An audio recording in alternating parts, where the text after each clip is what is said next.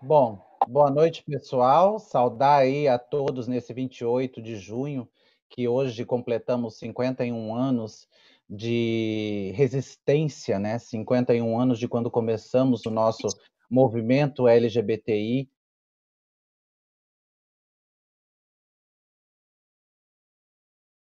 Essa live muito gostosa com o nosso amigo, né, companheiro de luta Ciro Gomes e convidamos alguns dos nossos companheiros que também são é, fazem parte do PDT Diversidade e têm uma expressiva luta, né?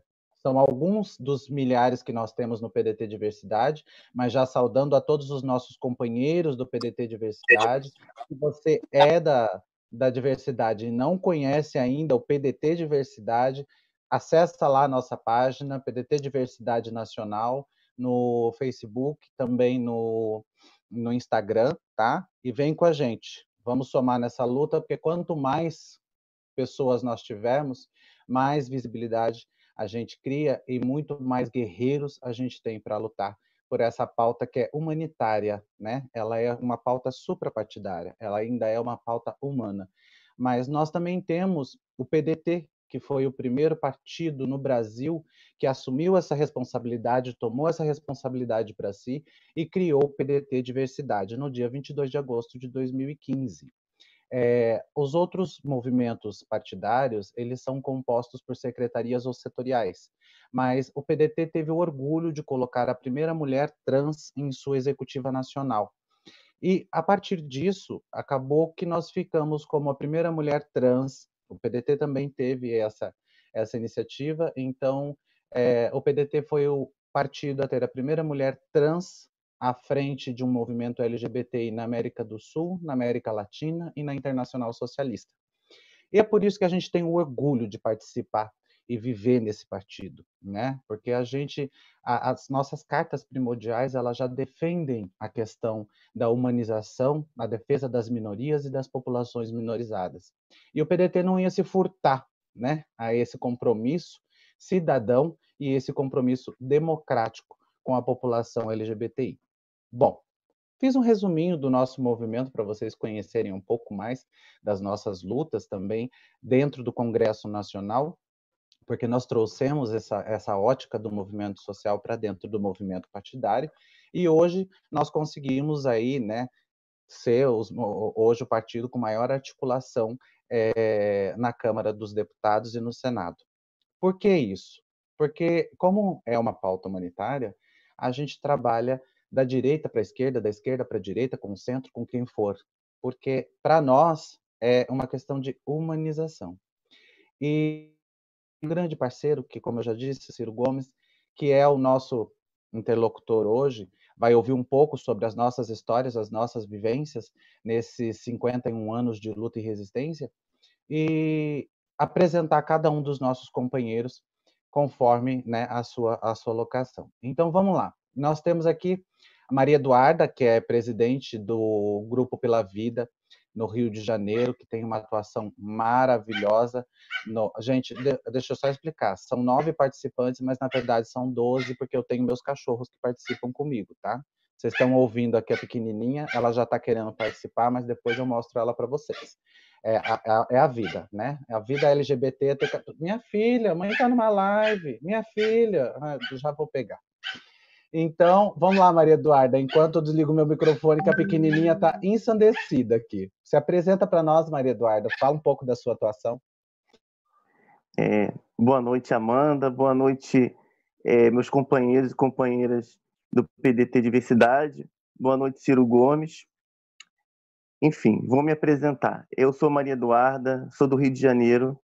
Eu estou pela segunda vez consecutiva, é presidente do Grupo Pela Vida Rio, que é uma ONG é, de pessoas vivendo com HIV e AIDS, que foi fundada em 1989 e que também tem um viés de luta pelos direitos e é nessa perspectiva que a gente faz projetos também voltados à população LGBT e hoje a gente está atuando também é, tanto na parte de pessoas vivendo com HIV AIDS como é, pessoas LGBT, ainda mais com essa pandemia de coronavírus. É, Em 2017, eu acabei sendo a primeira do Rio e a terceira advogada do Brasil a ter a carteira com o nome social, graças à decisão da OAB.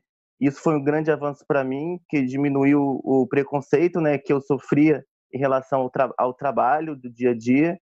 E em 2019 acabei tendo o privilégio de defender a criminalização da LGBTfobia é, no Supremo Tribunal Federal.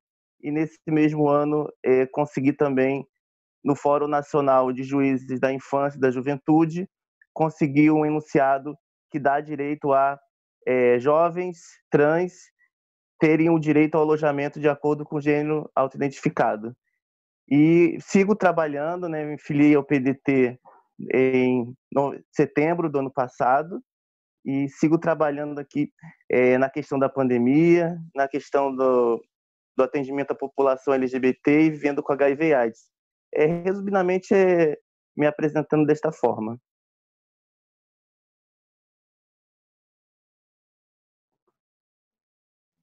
Muito bem, Maria Eduarda. É um prazer tê-la aqui conosco, uma guerreira incansável no Rio de Janeiro, no Grupo Pela Vida.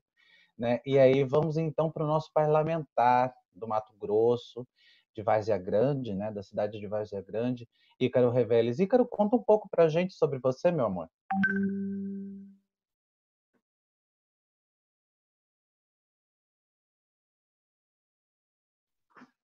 Ícaro, acho que seu microfone. Ah, oi. Já, já, Olha, já, gente, que delícia! Liberdade. Então, boa tarde a todos, que aqui no Mato Grosso ainda são 5 horas da tarde, né? Então, boa noite para quem está aí em outras regiões. Quero cumprimentar todos os companheiros. Quero agradecer, primeiramente, a nossa presidente nacional, Amanda, por esse convite. É uma honra estar com vocês hoje. É uma honra estar nessa live com o nosso futuro presidente, né, e poder ouvi-lo sobre esses, esse tema tão importante para todos nós, né, em todo o Brasil. Quero também mandar um abraço para o PDT de Mato Grosso, do qual eu faço parte, o nosso presidente Allan Kardec, que, que nos deu essa oportunidade de estar nesse partido, né. Meu nome é Ícaro Reveres, eu sou vereador desde 2017 e sou advogado também. E escolhi o PDT, né, como a minha casa para poder militar, para poder trabalhar, ajudar a, a reconstruir o meu partido aqui no estado de Mato Grosso, né, pelas suas bandeiras, que eu gosto muito e atuo muito na área da educação, na área esportiva, pela prioridade da, do PDT com a, com a, nesse segmento e com as nossas crianças, né, e principalmente pelo respeito que esse partido tem à diversidade. É que eu tenho certeza que eu estou no lugar certo e estamos ansiosos aqui, né, os nossos amigos e correligionários, para ouvir o nosso futuro presidente aí sobre as propostas que ele tem para o segmento, né, que tem passado tantas dificuldades aqui no, no Mato Grosso e no Brasil também. Então, estou à disposição de todos vocês. Um abraço. Muito bom. Eu falei para o Ícaro, eu estou tirando sarro dele desde o começo, que eu falei agora que as POCs vão ficar loucas na live, né? Ai, mas vamos lá. Dudinha Salabé, nossa querida de Minas Gerais, vice-presidente do PDT é, de, de BH, né? Fala um pouco para a gente sobre você, Duda. Boa tarde. Boa tarde, boa noite. Um prazer estar com vocês aqui, companheiras e companheiros de luta. Uma honra também estar conversando com o Ciro Gomes, mostrando que a gente está construindo de fato aqui coletivamente, como tem que ser, né, com várias mãos e pensamentos, um projeto né, para o Brasil que englobe a diversidade e mostre a pluralidade, não só cultural brasileira, mas também a pluralidade humana. Né? E nós, pessoas LGBT, encarnamos essa diversidade e mostramos que somos muito mais profundos. Né? Nós não cabemos no azul e no rosa há um espectro nesse, entre o azul e o rosa, e esse espectro traduz né, a multiplicidade que é o ser humano, a riqueza que é a nossa identidade. Então, esse debate é um debate, sobretudo, de democracia. Né? Como nós vivemos um contexto de baixo conteúdo democrático, debater pautas LGBT, debater pautas do movimento social é uma forma de criar largar a democracia. Então, uma honra estar aqui. Eu me chamo Duda Salabert, sou professora de literatura, sou ambientalista, É, e eu, em Belo Horizonte eu coordeno e idealizei uma ONG chamada Transveste, que é, oferece educação gratuita para travestis e transexuais da cidade, porque nós entendemos que a educação é a força principal para a transformação da sociedade. E, a, e por essa ONG nós criamos em 2016 a primeira casa de acolhimento de pessoas transexuais em situação de rua. E além de oferecer um, uma questão educacional, pedagógica, nós também atuamos é, nos espaços prisionais, como também né, em, em, outros cursos que qualifiquem a mão de obra das pessoas travestis e transexuais da cidade e busquem colocá-las em espaços de poder e com poder. É esse o nosso objetivo. Em 2018, o meu nome ficou nacionalmente conhecida quando eu fui a primeira transexual da América Latina a disputar o cargo de senadora poucos recursos, não parei de dar aula, porque eu sou professora, continuarei sendo professora, independente se ocupe algum dia um cargo político. Fiz a campanha dando 55 horas por semana e terminamos a campanha com 350 mil votos, que nos coloca como a quarta mulher mais votada da história das eleições em Minas Gerais. Não vencemos a eleição, mas nós sabemos que os nossos sonhos não cabem nas urnas. Nós conquistamos e ampliamos a consciência de 351 mil pessoas no estado de Minas Gerais. E é isso que nós lutamos, por novas consciências, novas perspectivas e novas formas de pensar o mundo e materializar essas formas na política. E é para isso que acho que esse debate que nós estamos fazendo. Beijo, bora construir coletivamente. Essa é a nossa pequena mulher, né, de, de 351 mil votos de Minas Gerais, que nos orgulha muito, né? Só lembrando, eu acho que, acho que você foi a primeira no Brasil, Duda, que nós temos a Michelle no Uruguai, salvo engano. A gente tem a Michelle no Uruguai, que ela é senadora. É, mas ela, o caso ela... dela, mas o caso dela, ela não disputou as eleições, né? Ela era suplente. Ah, Aí... ela era suplente, ela entrou. Exatamente. Ah, é. foi a primeira mesmo, tá. É, Júnior Arcanjo, meu querido, daquela Jundiaí maravilhosa, gente, que saudade daquele trem que eu comprava tudo minhas bugigangas por cinco reais. Tenho uma saudade, Júnior, de partir de Jundiaí para São Paulo para comprar minhas bugigangas de novo no trem por cinco reais, Júnior. Júnior, meu amor, se apresenta para gente, querido. Boa noite, boa noite a todos os companheiros do PDT Diversidade. Boa noite ao Ciro, uma pessoa que eu nutro uma admiração é, eu sou o professor Júnior Arcanjo, professor da rede pública estadual aqui do estado de São Paulo. É, sou um jovem negro de 24 anos, LGBT, que milito na cidade é, interseccionalmente, pelo, pela juventude, pelo movimento negro, pelo movimento LGBT e pela educação. É, sou coordenador de um coletivo chamado Aquenda, que é um coletivo e um movimento que luta pela promoção é, e inclusão em todas, em todas as áreas sociais e políticas das, de pessoas pretas e LGBTs. É, milito pela área da educação e sou esse professor aqui de História e Geografia que idealiza e acredita num Brasil melhor para todos, para todas e principalmente para todos, né? E principalmente para nossa comunidade que tanto sofre. E muito prazer em participar desse debate. Eu gostaria eu também, Amanda, de mandar um beijo para o pessoal do PDT Jundiaí, tá? Que eles me pediram. E eles mandaram estamos ociosos e acreditamos muito nesse projeto nacional que o PDT encabeça. E um beijo para a Quenda, né, que tem feito um trabalho também muito bonito em Jandiaí. Uh, excelente trabalho, por sinal. Tem, eu, eu, tenho acompanhado as lives do Aquenda, tem sido assim um aprendizado constante, né? E nós, alguns desse grupo, fazemos parte do PDT Diversidade All Star, né? As POCs, e é, é até engraçado que durante a madrugada a gente fica até as quatro, cinco horas da manhã, praticamente, todo dia. Eu, que sou mais velha, vou dormir umas duas e meia, né?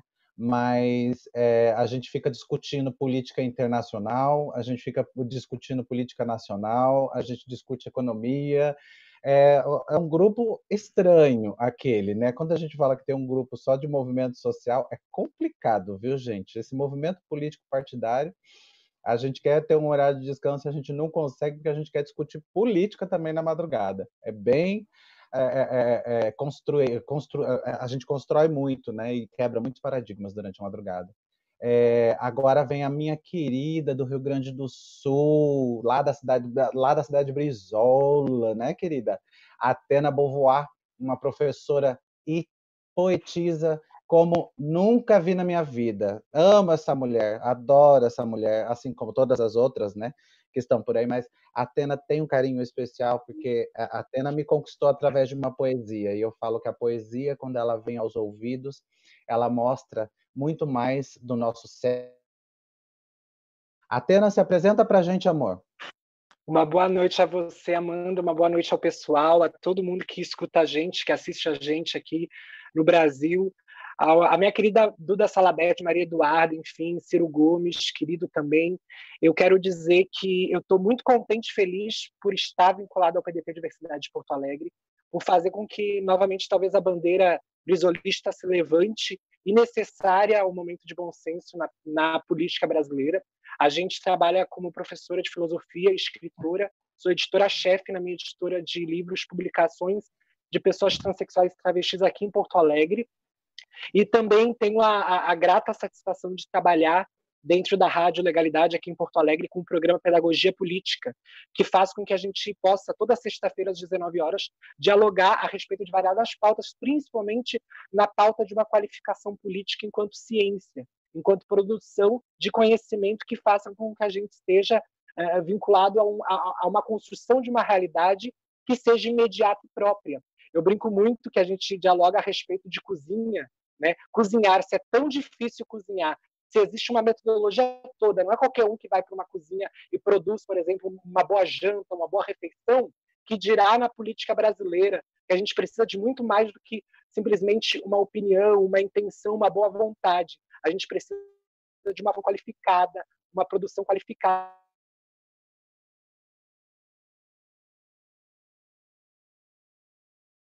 nesse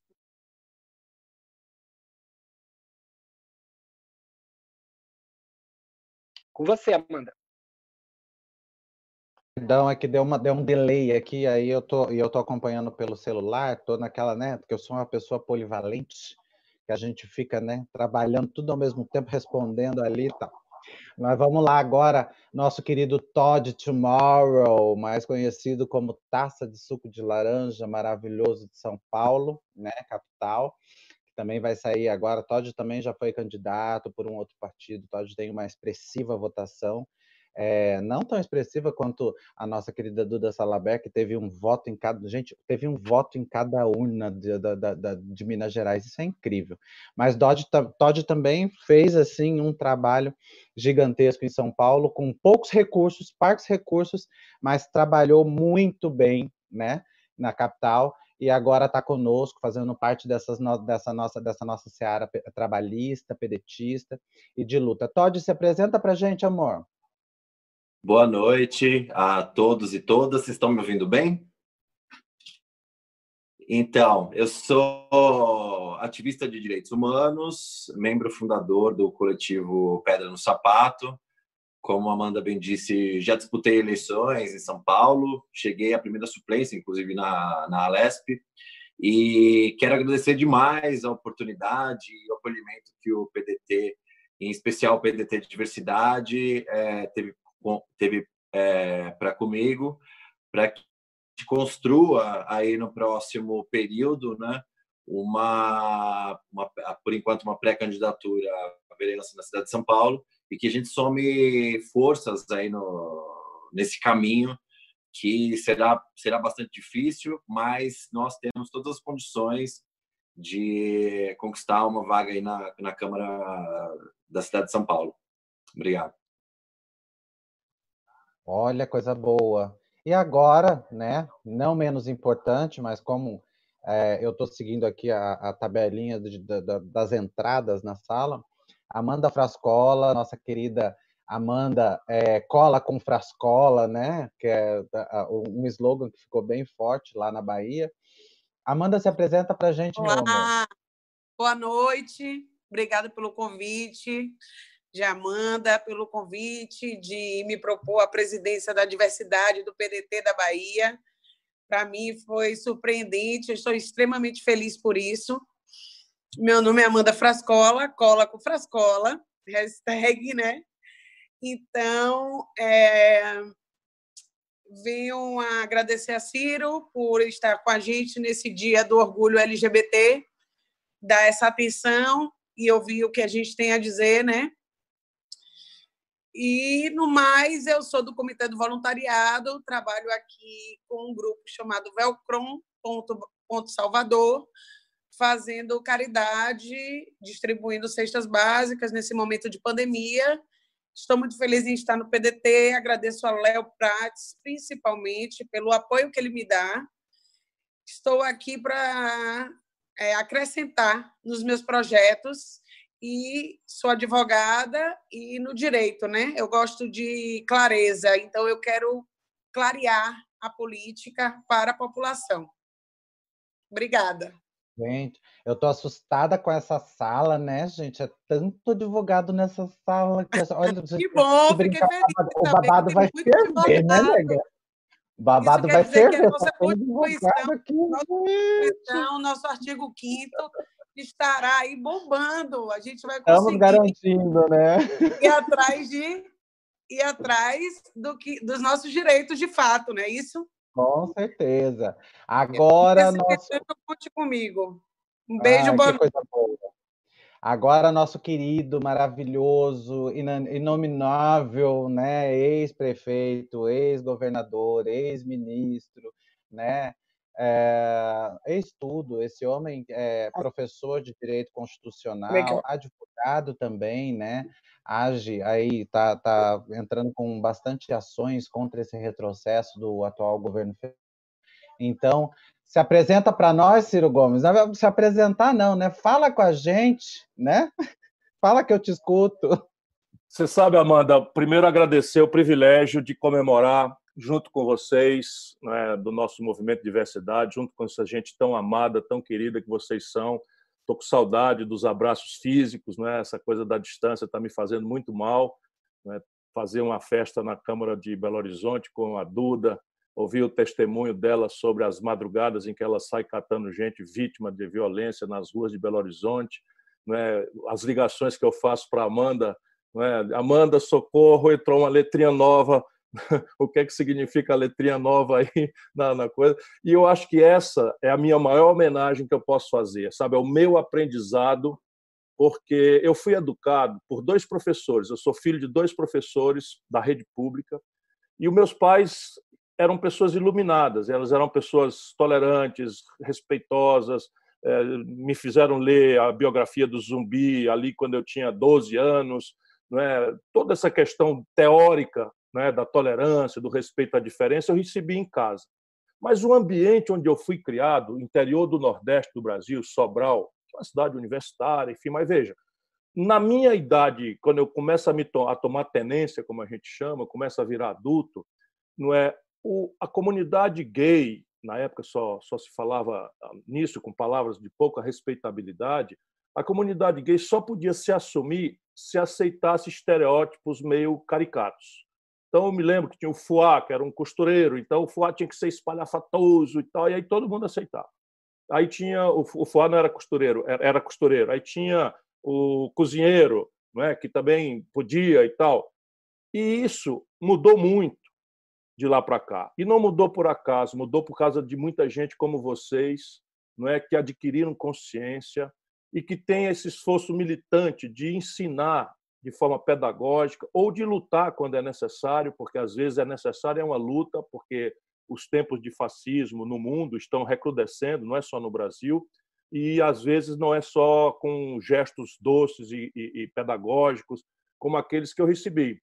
Eu, eu tô, nós estamos conversando, Amanda, lá na Bahia, quem me deu uma lição muito contundente do meu machismo não é insuspeito que eu próprio nunca me aceitei como machista, porque fui muito bem educado, eu conheci o politicamente correto, foi um militante que eu nem sei o que é dele faz anos, o professor Luiz Motti, que talvez tenha sido o pioneiro na luta LGBTQI no Brasil, é, é, que é da Bahia. Não sei se, se, se, se ele ainda está atuando, era um professor, e eu né, tive uma, uma, fiz uma grande besteira dessas que a gente faz, porque carrega cultura, e esse é o meu depoimento de homenagem a toda a comunidade LGBTQI do mundo que está se reunindo não é, há 51 anos de, de Stonewall.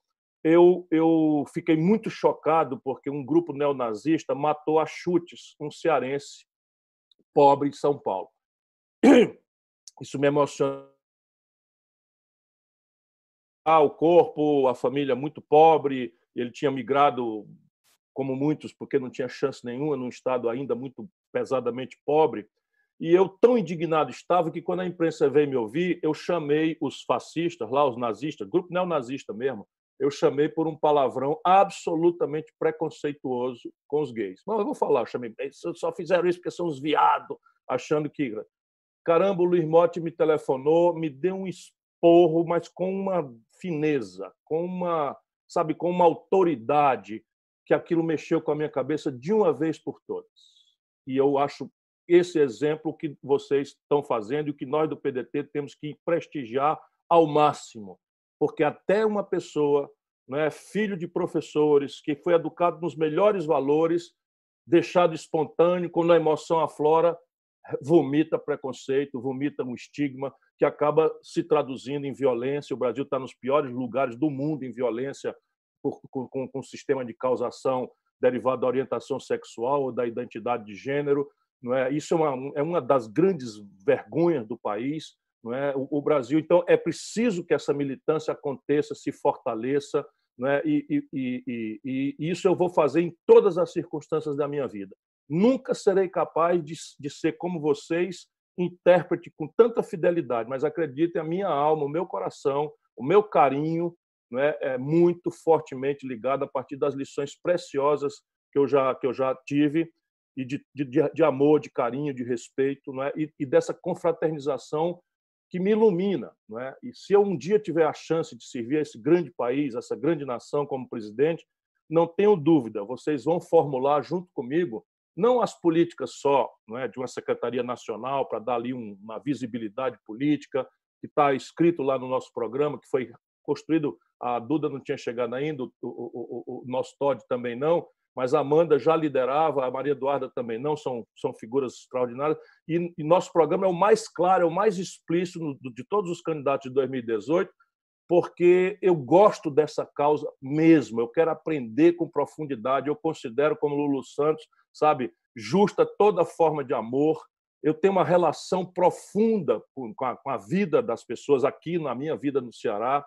Eu criei uma casa de passagem é, para apoiar as pessoas que trabalham de trabalho, de trabalho no sexo à noite, travestis, é, que sofrem todo tipo de, de constrangimento. Nós criamos uma casa de passagem onde tinha assistência médica, onde tinha capacitação para o trabalho para quem eventualmente quisesse mudar de, de atividade é, de vida, é, enfim, apoio à higiene, banhos e, e, e todo o apoio e o esforço imenso. Mas volto a dizer, isso jamais será por mais boa vontade que alguém possa ter, possível de ser feito devidamente, se não for a participação e a cidadania qualificada dos militantes da causa LGBTQI+.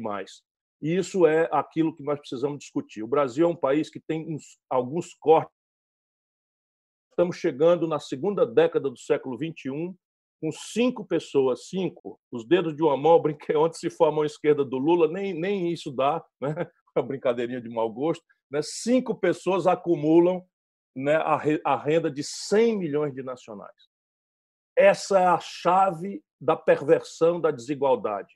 E o estigma da, da, da, da, humilhação que pesa sobre as maiorias populares brasileiras tem um corte também. Ele tem um corte de gênero, não é? em que as mulheres sofrem mais do que os homens, muito mais. Tem um corte de cor, em que a etnia né, as pessoas usam afrodescendente, estamos adaptando agora de negritude para a cor preta, e a gente, e a gente tem que ir aprendendo, mas se alguém ainda sofre, por cima de tudo mais, é a comunidade LGBTQI, por conta da, da intolerância mesmo, por conta da, da incapacidade do respeito à diferença.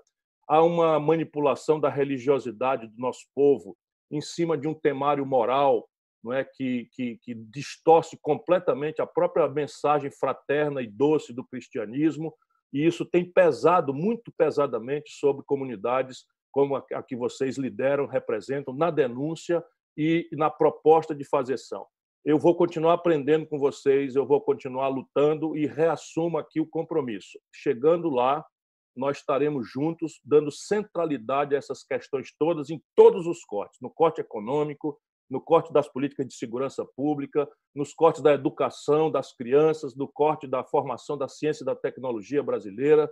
Enfim, em todos esses olhares é necessário o olhar doce, o olhar cândido, o olhar adorável, o olhar amorável de vocês gays, que a palavra quer dizer alegres. Vocês são fundamentalmente pessoas muito queridas. E se o mundo os imitasse no seu exemplo de tolerância e de respeito, pode crer que as coisas eram bem melhores para o mundo.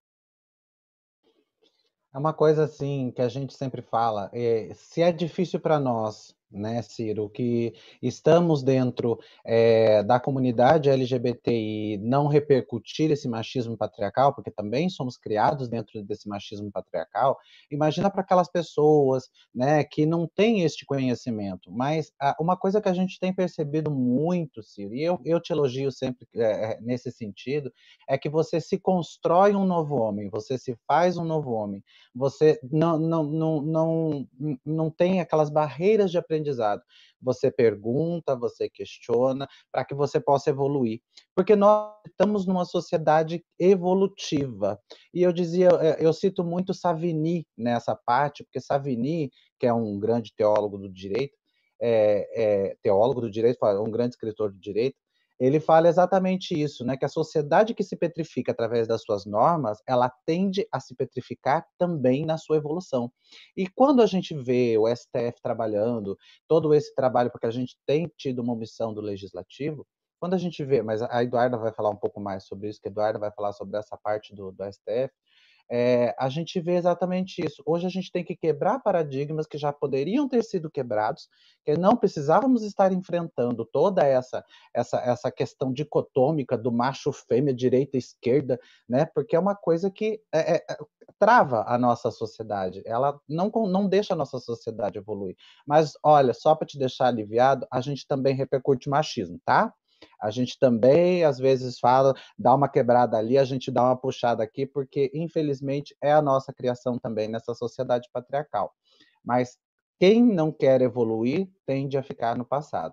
E essas pessoas tendem a morrer no ostracismo. Como a gente está vendo aí, esse Facínora que está à frente da presidência, esse homem vai ficar na história do Brasil como o pior presidente da história, da, da, da história né? Porque ele, inclusive nas pautas LGBTs, ele destruiu tudo que tinha dentro do, da, da, da, da parte do executivo, e hoje a gente está sobrevivendo dali, daqui, porque a gente precisa. Mas vou deixar um pouco meus companheiros falar, porque essa carga histórica, né? Eu tenho essa carga, é, é, gosto de falar sobre a história do movimento, gosto de falar de como a gente sofreu, e quando você cita muito o Ceará, eu lembro muito de Dandara, que foi a mulher que nos fez é, ter dois projetos hoje, um na Câmara e um no Senado, com o nome dela, né? É, foi através do PDT Diversidade, do senador Everton Rocha, nós conseguimos fazer esses projetos de lei e inserir dentro das casas legislativas que o PDT ele tem esse compromisso, né? É, para além da palavra, que eu, quando, quando você fala sobre a questão do, da palavra identitário, a gente sempre brinca, né? Eu falo, gente, para além da palavra, o Ciro tem ação. É diferente dos outros que não falam a palavra, mas não agem. E aí a gente fica naquela coisa de, e aí, o que, que você vai fazer? Porque o povo pode não falar a palavra, essa palavrinha demoníaca, que a gente chama, né, no movimento, mas o povo não tem ação. E o seu projeto de governo, o projeto de, é, é, de governo do Ciro Gomes, para quem nos ouve, foi reconhecido pelo movimento social como o projeto mais progressista da área da diversidade, porque ele foi construído pela diversidade. O Ciro nos deu esse, esse ofício, ele foi construído pela diversidade e nós conseguimos fazer com que esse projeto fosse o espelho do que a diversidade realmente precisa. Assim como no plano nacional que o Ciro também embarca, é, fala-se muito sobre essa pauta de reconhecimento de todas as identidades, de minorias e populações minorizadas. Então, é bom a gente vai lá, já vou puxar um pouquinho a sardinha desenvolvimento, que é uma coisa maravilhosa de se ler para você entender é, um pouco mais sobre essa nossa conversa, sobre essa nossa aglutinação de todas as populações nas lutas, porque nós LGBTs, nós não falamos só sobre LGBTfobia, nós não falamos só sobre pauta LGBT, nós também somos cidadãos brasileiros, nós também falamos sobre economia, sobre educação, sobre saúde, porque nós precisamos disso. E essas conversas são extremamente necessárias para o dia de hoje, porque sem a educação, sem a saúde, sem a, a economia, nós não vamos sobreviver num país livre. Né? E nós só queremos o nosso respeito. Mas vamos lá. Eu acho que eu vou puxar um pouco para Maria Eduarda falar um pouco sobre essas ações do STF, sobre essa construção que a gente está tendo através do jurídico, da, do, do, judiciário, né, pela omissão do, do legislativo. Conta para nós aí, Duda. Olá, Amanda, olá a todos e todas. É, vou começar falando um pouco, eu acho que é importante a gente falar sobre essa data, né, 51 anos de Stonewall, onde houve, é, na verdade, a comunidade LGBT se rebelou contra a violência que sofria naquela época, e, e é importante porque foi uma travesti negra e uma mulher lésbica que tomaram a iniciativa de se rebelar contra a atuação da polícia, e a gente não pode esquecer que há muito pouco tempo atrás os LGBTs foram perseguidos na, na ditadura, na Operação Tarântula, que foi a verdadeira caça aos gays do Brasil. Então, é, se hoje a gente tem é, toda essa liberdade, apesar dos, dos, tempos difíceis que a gente vive, a gente tem uma liberdade maior de lutar pelos nossos direitos, se deve a todos essas, esses personagens que desde muito tempo entregaram suas vidas para essa causa. E aí é, nós temos no Brasil um triste dado, né? Que nós temos 90% da população travesti e de mulheres transexuais vivendo da prostituição compulsória e sem ter outro outro meio de vida devido a, a Duda Salabé sabe muito bem devido à falha educacional que a gente tem no, no país e o fracasso né do, do programa de combate à homofobia nas escolas porque esse programa foi totalmente é, afundado quando se tentou implementar. E a gente tem um recorte também racial dentro da, da população LGBT. Né? Não se pode falar de direitos LGBT sem fazer intersecção de gênero e raça, porque 80% da, da população LGBT que é assassinada é de pessoas é, de pele preta. Então a gente tem também isso muito forte, o duplo e às vezes eu digo triplo grau de preconceito, porque se a gente lidar com uma pessoa que é LGBT, negra e viver três graus de preconceito numa pessoa só e, e quando ela é trans é pior ainda, porque as portas se fecham muito para a população trans. Então é nesse nesse sentido que a gente vai começar a falar nas ações da STF porque até hoje no país a gente não conseguiu uma legislação sequer é, que seja aprovada em benefício da população LGBT. E o contrário disso, a gente inclusive tem ações que tramitam, no, que tentam é, ser aprovadas no Congresso para retirar direitos de pessoas LGBT, como foi a, a tentativa de sustar o nome o decreto é, de nome social que foi é, assinado pela é, ex-presidenta Dilma em 2016. Teve também projetos para impedir pessoas travestis e transexuais de usarem banheiros públicos, projetos inclusive para tentar mudar o nosso, é, impedir que a gente pudesse mudar os nossos documentos, enfim. E aí, face ao extremo conservadorismo do Congresso, né, a esse crescimento da extrema direita e, enfim, de de uma confusão de grupos religiosos, porque religião não tem nada a ver é, com caça a LGBTs, então escolheram grupos, certos grupos escolheram como forma política, né, de ganhar eleitores, de se manter politicamente, perseguir e, e determinar que a população LGBT é o inimigo da sociedade, quando na verdade nós apenas queremos ser integrantes dessa sociedade. Então, num cenário onde a gente não tem avanço pelo legislativo, a única saída que eles nos deixam é o poder judiciário. Então, hoje o Brasil não conseguiu aprovar uma lei de, de casamento civil igualitário, não consegue aprovar uma lei é, de retificação civil para a população trans, a, a, qual tem na, na Argentina uma lei muito similar que se tentou é, implementar no, no Brasil mas teve uma discussão muito grande, é, muitas fake news envolvendo esse projeto de lei, e acabou que esse projeto de lei foi retirado para que ele não, não fosse perdido, né, que era o projeto de identidade de gênero, que daria direito a tratamento médico, a travestis, transexuais, retificação civil, uma série de direitos garantidos, mas que não pôde ir à frente. E também é, a criminalização da LGBTfobia, que durante praticamente mais de 10, acredito que de 10 a, a quase 15 anos de discussão, de luta, e não se chegava a consenso nenhum. A comunidade LGBT não teve outra saída senão em, em tentar ações no STF. Então, em 2013, a gente teve é, o casamento civil igualitário, reconhecido pelo Supremo Tribunal Federal.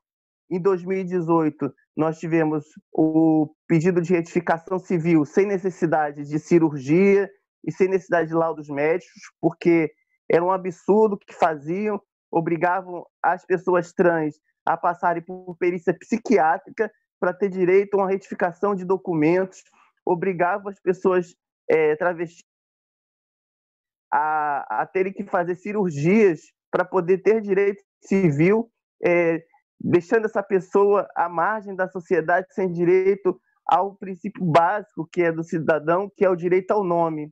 Então a gente é, teve essa conquista e temos que agradecer também ao trabalho do núcleo é, da diversidade da Defensoria Pública do Rio de Janeiro, que impetrou na, na Comissão Interamericana de Direitos Humanos é, um pedido e a partir desse pedido veio uma opinião consultiva é, sobre isso que pedia, que orientava que o Brasil é, criasse, editasse leis que protegesse o direito à identidade de gênero e à livre orientação sexual.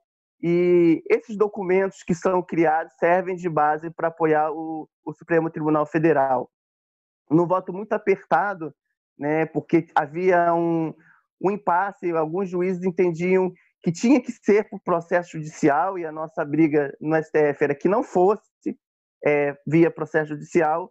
Quem desempatou foi uma mulher, a, a ministra Carmen Lúcia, que desempatou para que as travestis e transexuais hoje puder, possam ir num cartório apenas preenchendo um simples requerimento e apresentando os documentos que são de praxe, é, é, que foram já estabelecidos pelo Conselho Nacional de Justiça, fazer a sua retificação civil.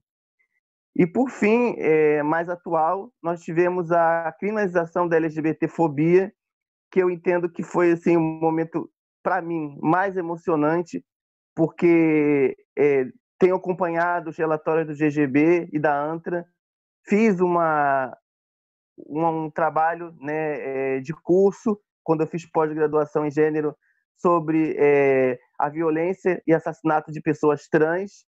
E é muito doloroso, muito doloroso às vezes é, ter que trabalhar com isso, ter que estar nessa linha de frente, é, auxiliando pessoas que sofrem violência e escutando casos de pessoas que são mortas é, apenas por serem travestis e transexuais, por serem homens gays, é, ver a gravidade e, desses crimes e a, e a, barbaridade como eles acontecem com o coração arrancado.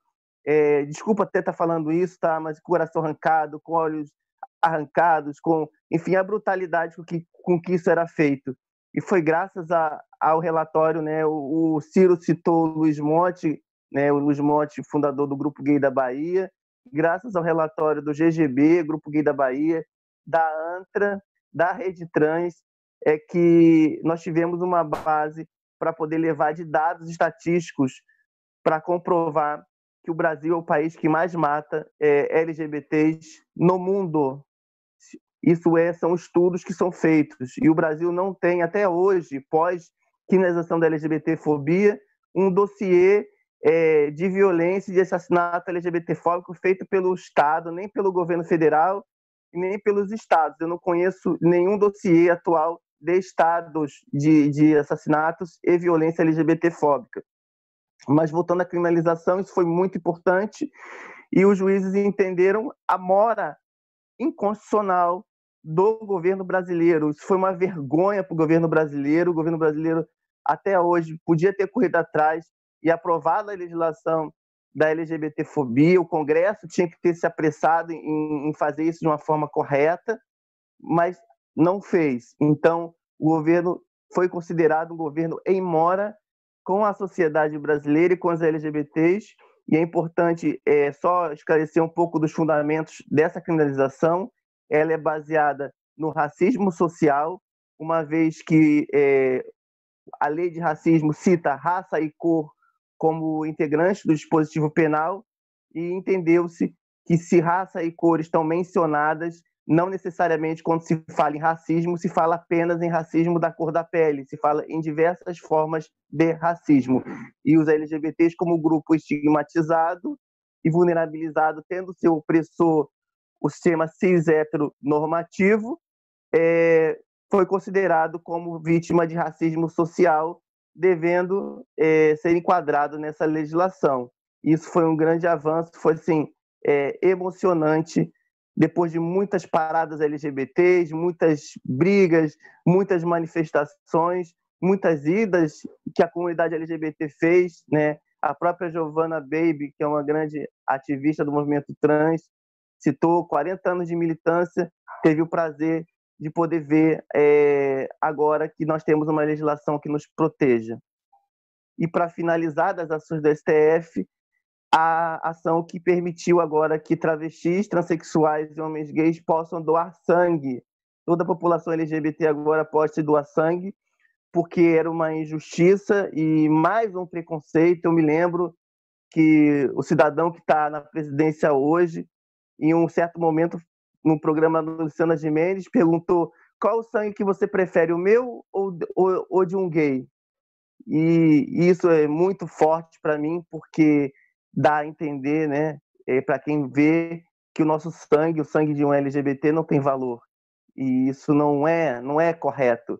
Mais uma vez, a população LGBT é colocada de lado é, na sociedade. Então, essa injustiça também foi corrigida, lembrando que os bancos de sangue fazem testes, testam e retestam os sangues, então não há perigo para ninguém é, se infectar com algum sangue que esteja é, com algum MST ou até com HIV, que esse era o, o, peri, o a justificativa para não permitir que LGBTs doassem sangue. Então não existe risco que existia realmente um estigma.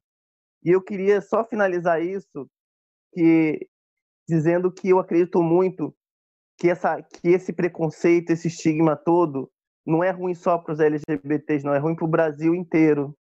Porque hoje eu nós temos esse, esse, percentual todo de pessoas que estão vulnerabilizadas, estigmatizadas, que a, a Duda conhece bem pelo trabalho que ela faz, que, que muitas vezes sofrem violência, estão na rua, sendo obrigadas à prostituição compulsória, mas elas podiam estar trabalhando numa empresa, elas podiam estar abrindo um negócio, elas podiam estar produzindo renda e gerando até empregos para o Brasil, elas podiam estar, estar, estar atuando e fazendo esse país crescer.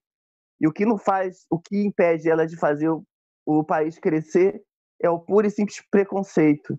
Então eu acho que agradeço muito o PDT e o Ciro por ter colocado sim é, essa bandeira da diversidade no, no programa é, político, porque isso sim vai fazer é, cumprir a Constituição de um país livre, justo né, e, e solidário e que possa fazer realmente o país crescer. Porque se a gente quiser um país que cresça, mas matando e deixando pessoas à margem da sociedade, a gente não vai conseguir ter um país é, decente, um país é, que vá crescer. A gente vai ter sempre pessoas que vão continuar dependendo de políticas.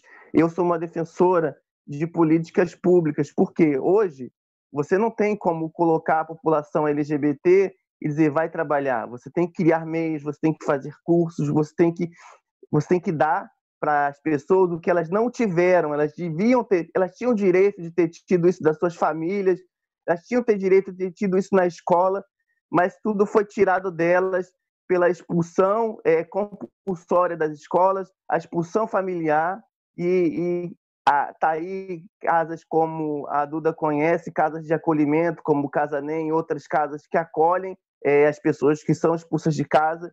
Então a gente precisa é começar é, também um plano de educação para incluir precisa fazer um grande diálogo, na minha opinião, com a sociedade, para que essas pessoas, para que nós eh, LGBTs não sejamos expulsos das famílias, possamos cursar livremente é, as nossas escolas, universidades, com o direito de usar o banheiro de acordo com o nosso gênero, o direito de ter o nosso nome social, sem ter que brigar, que seja uma coisa normal, natural e que a gente possa poder ter oportunidade de trabalho, oportunidades de fato né, na sociedade. É, é isso que eu penso. As ações da STF elas refletem só apenas um Congresso doente, é, doente, conservador e fruto de uma sociedade que precisa dialogar sobre diversidade e a gente precisa falar isso sim para fora do meio LGBT, para a pessoa que está lá na, na, na comunidade, para a pessoa que, que não conhece a gente, que não, não entende da nossa, da nossa causa, pessoas que não entendem da, das siglas. Essas pessoas precisam nos ouvir, a gente precisa dialogar com essas pessoas. Por isso que eu acho muito importante hoje é, essa live estar tá conversando sobre isso. E me perdoa se eu falei um pouco demais. Imagina, Duda. Você só esqueceu de citar, por exemplo, que, por exemplo, na, na, por exemplo, por exemplo, por exemplo, ficou ótimo. É, a questão do, do, novo Código Civil, né, do PL 122, que todo mundo falava que era a, a, o gaysismo que ia tomar conta do Brasil, blá, blá, blá, blá, é. blá. ele está sendo inserido no, no, novo Código Civil, né, e que agora a gente tem uma iniciativa para, já que esse novo Código Civil ele não sai, a gente quer inserir as questões de orientação sexual e identidade de gênero também dentro do, do, do Código Civil que nós já temos em exercício.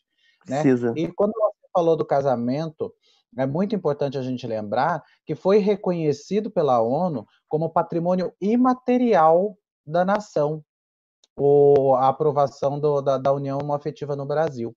Porque se o nosso Congresso tivesse tido essa iniciativa, hoje a gente teria esse galardão do Congresso, mas graças a Deus a gente tem pelo STF, né?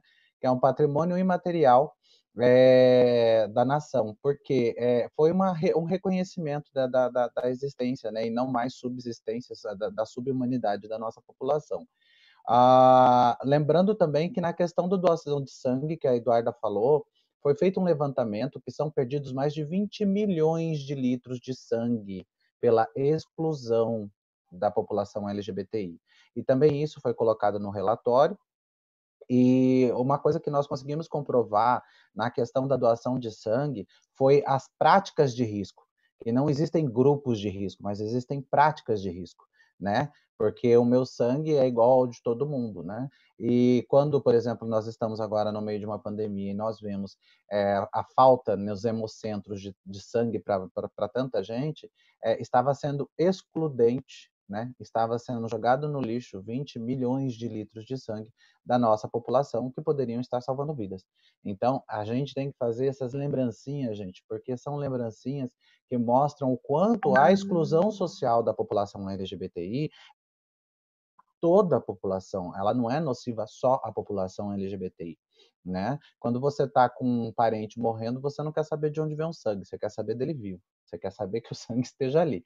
É, e a gente, a, a, a Duda, inclusive, era nossa pré-candidata à vereança pelo Rio de Janeiro, e num ato altruísta, porque nós estamos no meio dessa pandemia, desse, desse é, retetê todo né, no, no, no, no mundo, a Duda resolveu retirar a candidatura dela porque a, a, não era o momento dela sair de onde ela está, das frentes que ela está, para continuar auxiliando as, aos nossos semelhantes, né? Nossos semelhantes porque são três mulheres trans, quatro mulheres trans comigo nessa nessa live, então eu posso falar nossos semelhantes, né? Tá bem bonita essa live, gente. Tá uma coisa assim, né? Quatro mulheres, quatro homens, a interlocutora é uma mulher trans. Tá bonita, gente. Tá, tá paritária. Olha que coisa mais chique que a gente a gente conseguiu fazer, não sei como, eu nem pensei nisso. Mas vamos lá. É, eu queria ouvir um pouco sobre questões de, de, de das casas legislativas. Eu acho que é importante a gente ouvir como é essa atuação dentro das casas legislativas e como é ser um homem gay dentro de uma casa legislativa, Ícaro. Porque Mato Grosso ainda é extremamente conservador, Mato Grosso ainda é um, um, um estado é, que a gente vê essa, essa, essa falta de, de desenvolvimento né, da, da, das pautas LGBTIs. Mato Grosso do Sul talvez seja um pouco mais à frente, mas Mato Grosso eu vejo que é um pouco mais travado, né, das da, da nossas múmias parlamentares que tem dentro da, das câmaras legislativas aí. Eu falo múmias parlamentares porque o povo tem mais de 70, tá lá ainda agarrado no, no, no, no galardão. Mas fala aí com a gente, Ícaro, como é que é ser um homem gay dentro do, da, da, de uma casa legislativa? Então, eu, eu tenho a sorte de dizer que aqui meu município, é, a questão de respeito né, dos meus colegas vereadores é muito grande. Né? Então, realmente é o que a gente busca em todo o Brasil, né? essa questão de, de igualdade mesmo, de equidade dentro das casas legislativas. E é claro que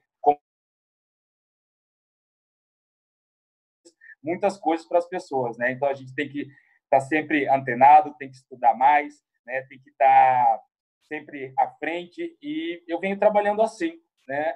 Aqui é a minha cidade, que é a segunda maior cidade do estado de Mato Grosso, nós temos é, aproximadamente 300 mil habitantes, somos vizinhos da capital Cuiabá. E a, a realidade desse, da luta LGBT, ela acontece muito mais na capital e que acaba refletindo diretamente aqui em nosso município, porque é separado apenas por uma ponte. Né? Então, a atuação, como a Maria Eduarda falou, a gente tem muita dificuldade de aprovar a lei no âmbito federal. Imagina em âmbito estadual e âmbito municipal. Né? Realmente há muita falta de políticas públicas voltadas né, para a população LGBT.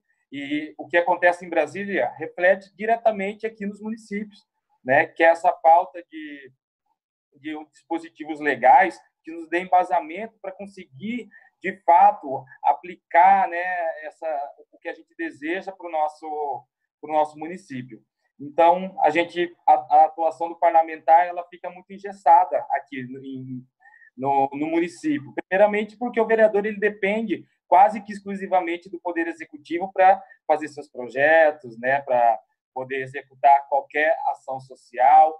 Então, a gente acaba juntamente com algumas ONGs, com algumas associações, com recursos privados, com parceiros, né, ajudando a fomentar essa, essas políticas públicas. Então, eu vejo que ainda temos muito o que caminhar, muito o que caminhar, né? E vamos, não sei se, ah, não falhou.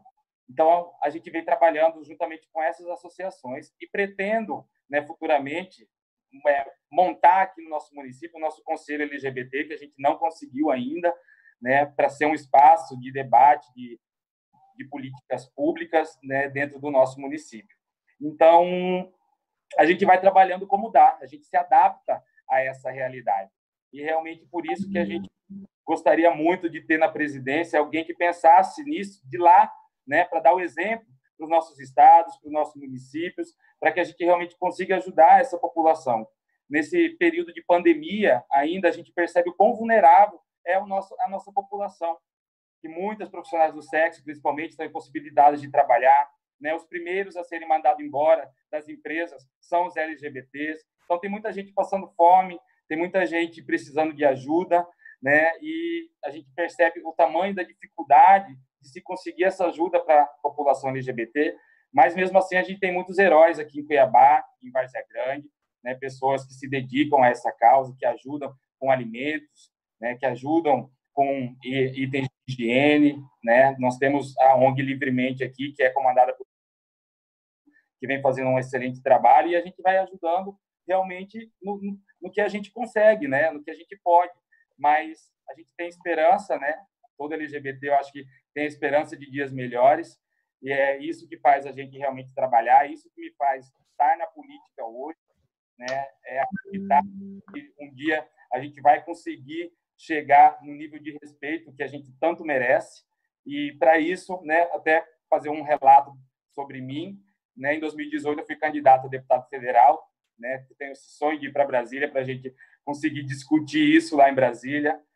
Para minha cidade aqui, eu tive 20 mil votos, foi uma grande expressividade dentro desse, né, desse contexto em que a gente vive, com poucos recursos.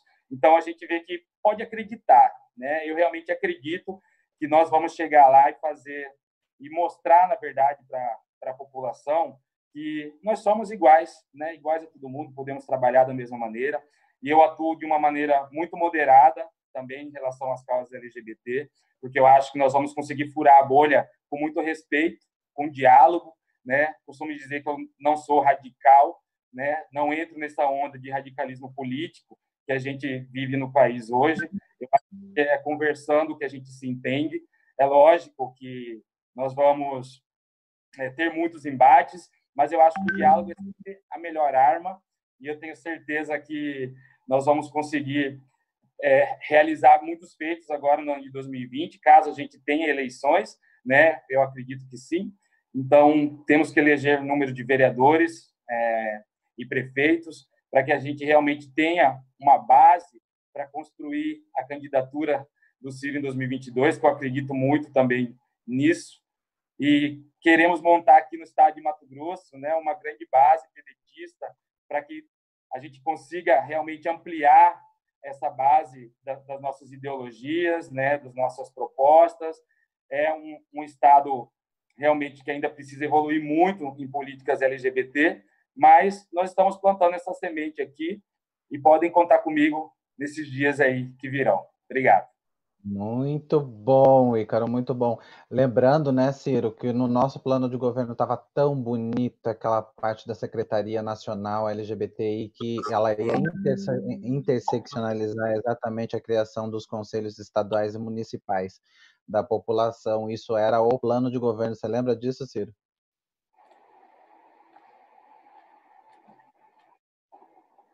Cadê o Ciro, gente? Ciro, oi.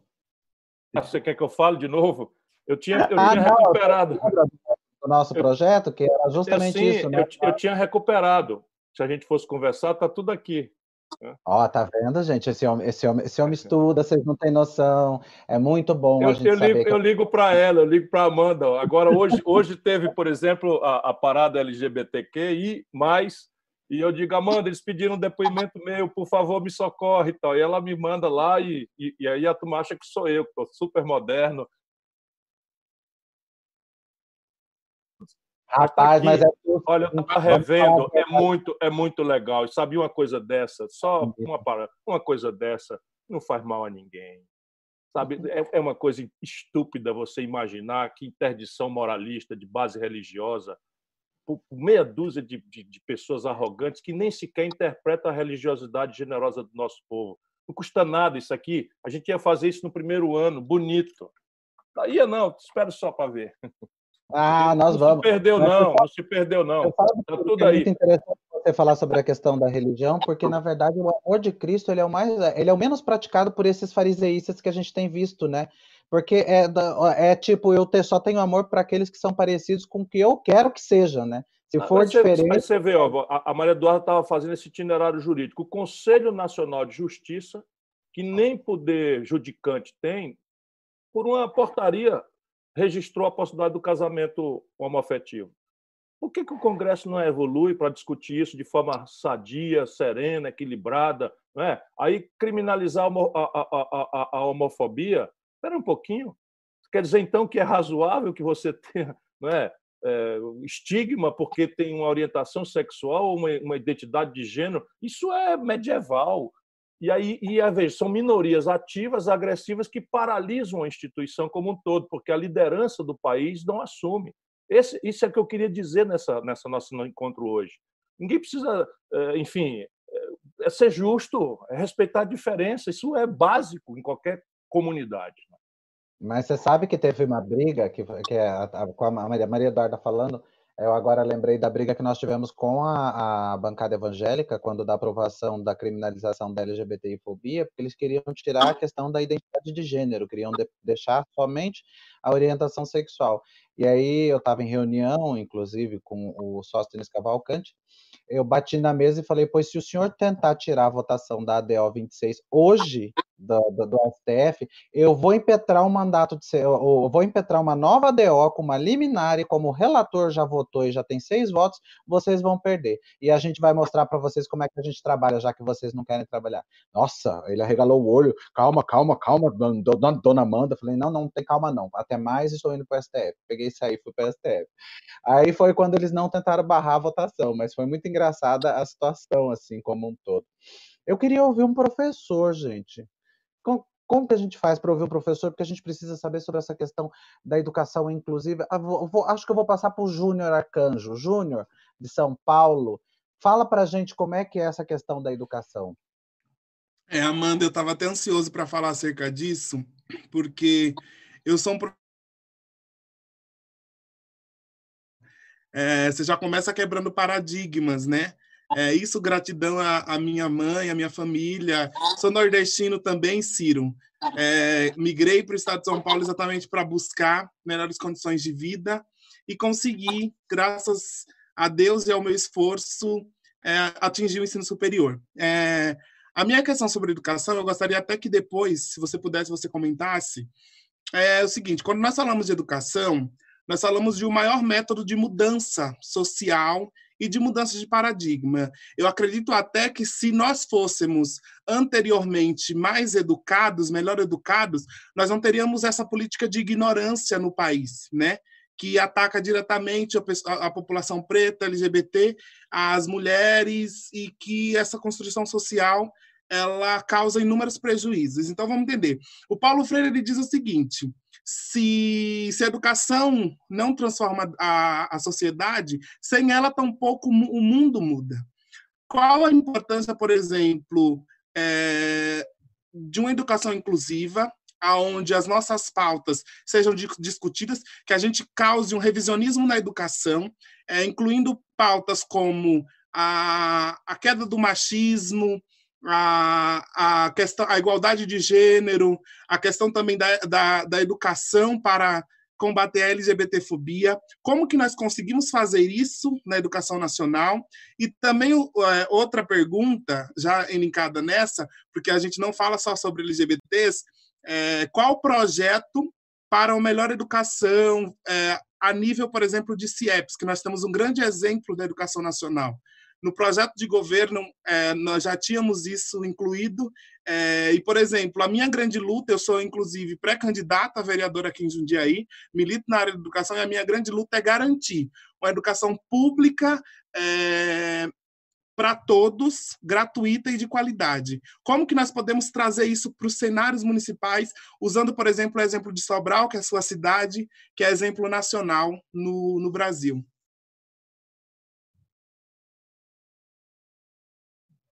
Eu falo, Armanda?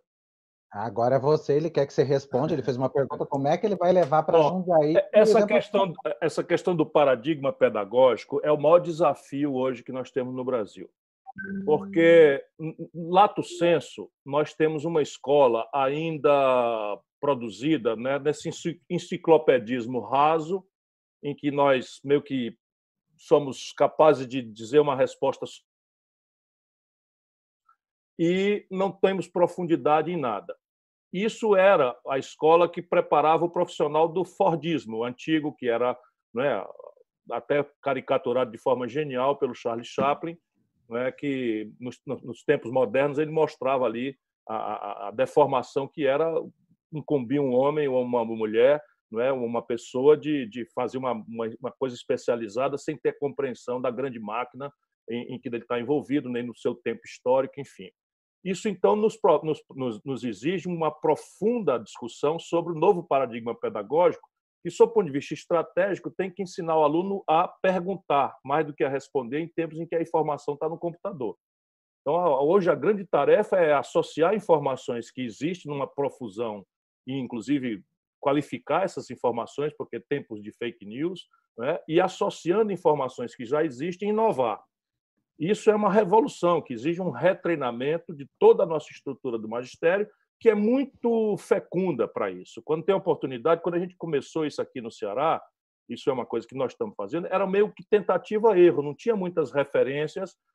Claro que a metodologia do Paulo Freire segue sendo transcendentalmente importante, porque você alfabetiza o garoto, em vez de dizer u de urso, que é um animal que não existe na nossa realidade, você tem que usar um U que seja compatível com alguma coisa que ele use na nossa realidade. Estou simplificando grosseiramente, imaginando muitas pessoas que não são iniciadas que estão nos ouvindo nessa festa que nós estamos fazendo, para minha alegria, mas já estamos transformando a festa em militância. Então, dentro desse novo paradigma pedagógico, é preciso que a gente ache a fórmula não é de introduzir o respeito à diferença, é a tolerância e evitar as tentações que acabam nos vulnerando a uma crítica ultra safada, ultra desonesta, de que ao, ao discutir sexualidade você está, estaria sensualizando precocemente crianças. Então, é preciso que esse conteúdo pedagógico tenha capacidade de suportar essa discussão e o Brasil tem é muita gente qualificada pensando nisso, muita gente mesmo. E aí a minha tarefa é levar para o Brasil essa experiência que dá certo num ambiente de poucos recursos. Então, repare, hoje em dia não faz mais nenhum sentido você discutir educação em tempo passado. Quatro horas de jornada de trabalho, sabe, por oito meses de jornada anual, não prepara, definitivamente não prepara. Se nós lembrarmos que nós estamos diante de uma sociedade em que o espectro real da fome, da subnutrição, é uma verdade para algo ao redor de 48 milhões de pessoas.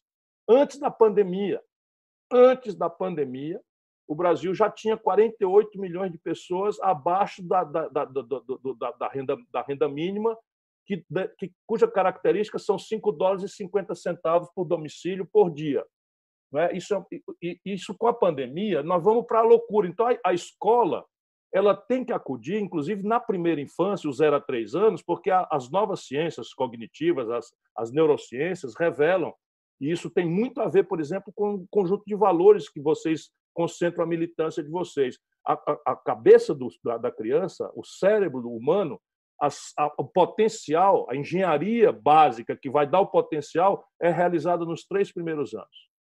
E aí ou você tem a socialização correta, a alimentação correta, o afeto correto.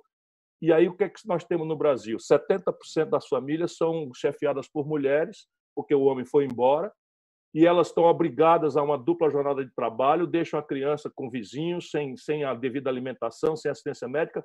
É um genocídio né, de, de, de, de potenciais de inteligência que nós temos que fazer. Então, a escola tem que vir a partir da creche, do zero aos três anos, e a escola tem que ser tempo integral. Nós já estamos chegando no Ceará, um terço na escola média, um terço das matrículas já é de tempo integral, profissionalizante, e as profissões não são essas profissões é, todas dignas, a gente sabe disso, mas quando você faz escola para pobre, aí as, as profissões que se oferecem para, enfim, para profissionalização é assistente de pedreiro, tudo bem, é muito digno assistente de pedreiro, mas eu quero dar para o filho do pobre é mecatrônica, é informática, e é isso que nós estamos fazendo aqui, né? biotecnologia, porque isso o país precisa disso. E, e eles saem com estágio remunerado pelo governo, porque acaba com a contradição de não posso ter o primeiro emprego porque não tenho experiência, não tenho experiência porque não tenho o primeiro emprego. Então, isso, isso tudo é praticável. Quem tiver dúvida, venha ver. A arquitetura das escolas é linda a meninada não quer ir embora para casa, porque a escola deixou de ser um lugar careta, onde você vai lá para ouvir decoreba, que não faz sentido nenhum. Né? Você diz assim, ah, Pedro Alves Cabral descobriu o Brasil em 22 de abril de 1500, precisa sair de casa, tomar banho nessa cidade, é uma coisa chatérrima, pegar um ônibus para ver isso. Você entra na internet e viaja junto com o Pedro Alves Cabral com, com óculos VR. Né? E isso é o que nós temos que oferecer na escola. Falei demais porque esse é um assunto que me comove, me apaixona, e se alguma contribuição eu puder. Revolução na educação. Imagina, Obrigado, já Ciro. Vai direto para Maria Eduarda ali, ó. Você, você me permite, é, Júnior, jogar para Maria Eduarda, para Duda Salaber, porque a Duda Salaber também, por ser professora, a Atena também pode Professora, literata e querida. É, nossa, olha, hoje a gente está com um time aqui invejável. Vai lá, fala para a gente, Duda, faz uma complementação, porque eu vi que você estava só assim, tipo, me deixa falar, me deixa falar. E fala do neném, e fala do neném. Tá ah, então, neném. exatamente, sou, tenho uma filha, porque a questão familiar, para nós, pessoas LGBT, é uma questão central. Né? Nós lutamos pela família, tanto é que nós lutamos pelas famílias, pelo reconhecimento das várias possibilidades e arranjos familiares. Né? Então, tenho uma filha, consegui a licença maternidade, Fiquei 120 dias com a minha filha. Né? Foi uma luta também judicial, mas conquistamos. Então, sol está dormindo agora, estou falando baixo aqui, mas vocês estão me ouvindo, então tá bom. É, mas eu, complementando, eu acho que concordo que a, que a Maria Eduarda fez esse cenário, esse, panorama, né, como que está a questão LGBT né, no, no, no ponto de vista judicial, mas é importante lembrar também que a gente luta não é só por comida, mas também bebida, diversão e arte. Então a gente não quer só políticas públicas, a gente quer reformas estruturantes. E debater a questão LGBT, esse debate traz consigo também debate sobre questões estruturais do país. Então, por exemplo, em Belo Horizonte, que é a cidade em que moro, segundo a UFMG, 91% das travestis e transexuais da cidade não concluíram o segundo grau. Se 91% das travestis e transexuais não concluíram o ensino médio, isso mostra como que é a educação no Brasil. É termômetro como são as escolas no Brasil. A escola, muitas vezes, é um espaço de reprodução de ódio, violência e intolerância. A escola, muitas vezes, acaba sendo um espaço para endossar preconceitos em vez de acabar com preconceitos. Então, debater questão LGBT, debater questão estrutural, justamente porque o que a gente de defende é uma reforma à escola. Tem que ter no Brasil uma reforma educacional profunda. Não essa reforma pro, proposta pelo golpista do Michel Temer, mas uma reforma estruturante. Quer dizer, a cada dez negros, quatro não concluem o segundo grau. E isso mostra que a nossa escola acaba sendo um espaço que é pior, que é para privilegiar privilegiados e excluir os excluídos. Então, 33% das pessoas que formam medicina no Brasil são negras. Isso mostra como a nossa escola está a serviço, muitas vezes, da desigualdade social e não da democracia. Então, dando um outro exemplo, que debater questão LGBT é debater questão estrutural. Vamos pegar o sistema carcerário. Nós, pessoas travestis e transexuais, quando somos presas, muitas de nós somos colocadas em espaços prisionais masculinos. E aí você tem numa, numa cela uma travesti, uma transexual, cercada de 10, 20 homens. E muitas delas são estupradas e violentadas nesse espaço. Então, o que nós defendemos é uma reforma profunda no sistema prisional, que não foi feita até hoje no Brasil. Nós temos um sistema prisional caro, corrupto, eu posso dizer porque há quatro anos trabalho no sistema prisional, então é caro, corrupto e que não melhora ninguém. E aí, para terminar minha participação, nós temos 90%, como a Maria Eduarda bem comentou, 90% das travestis transexuais do Brasil na prostituição. A prostituição para nós é quase que compulsória. Nesse cenário pandêmico, nesse cenário de pandemia, né, as transexuais não podem trabalhar perfeitamente, mas também 90% das transexuais foi retirado o lucro, a fonte de renda delas. E a pergunta é: o que o governo tem feito para essas pessoas? E aí, nesse sentido, urge debater a renda básica, universal. Aqui, a Transveste, que é a ONG que eu coordeno, tem vergonha de falar isso, porque nós estamos ajudando, com renda mínima, 200 travestis de Belo Horizonte com valor de 200 reais e 100 reais para cada uma. Era um papel que o governo deveria fazer, mas a burocracia é tamanha, tamanha burocracia, que não chega nesses grupos mais vulneráveis, como as pessoas transexuais, como as pessoas LGBT, sobretudo as negras. E aí eu pergunto para você, Ciro, qual é a sua posição sobre essa renda básica universal? É, qual é a importância de, de se estabelecer isso e como está esse debate no, na política nacional? Vai lá, Ciro. Eu vou até fazer uma live com o Suplicy, o senador Eduardo Suplicy, que é um velho e querido amigo e que é o campeão dessa questão no Brasil a vida inteira. Dedicou a vida inteira. Ele chega, às vezes, as pessoas riem dele porque você sabe, vamos, vamos fazer aqui uma comemoração do Dia do Orgulho Gay e tal, e ele vem e ele fala duas palavras e cai na renda mínima. Qualquer que seja o assunto, ele volta para a renda mínima. Mas parece, Duda, que, que não é mais possível adiar isso, porque o que era teórico não é agora virou uma emergência prática. Qual é a emergência prática? Antes da pandemia, você tinha que a economia moderna, especialmente a partir do 5G, que é um domínio Go, o que é o 5G? O 5G é uma velocidade de internet que não tem mais aquele delay que é o ping. Né? Então, tudo que for procedimento repetível será substituído muito rapidamente na humanidade por algoritmos e robôs e máquinas. Tudo, tudo, tudo. Então você imagina o seguinte: médico para diagnóstico vai sumir como profissão. Você imagina. O enfermeiro não, porque o enfermeiro ou a enfermeira não é um procedimento repetível, porque tem que estar ali fisicamente tratando e tal. Então, veja, veja a revolução só nesta comparação que eu estou fazendo. O médico vai ser o quê? Telemedicina. Então, você não vai mais ter um médico que vai olhar uma imagem e vai fazer, com a sua expertise teórica, vai fazer um diagnóstico. O diagnóstico agora será algorítmico. Então, a máquina vai ser feita, claro que esse algoritmo vai ser montado por experts, mas vai ser um grupo lá em Boston, no Instituto de, de, de Tecnologia de Massachusetts ou, ou, ou, em Harvard, no hospital, e isso daí vai virar telemedicina. Então, dirigir, motorista de ônibus, não vai ter mais os ônibus serão automáticos, porque com, com o, o, fim do ping, da, da velocidade, não, não, tem mais perigo, né? a internet comandará tudo. Então, o Harari, Hariri, que é um futurólogo aí, tal, é, judeu inglês, ele ele ele ele está falando que a humanidade vai produzir uma geração de inúteis.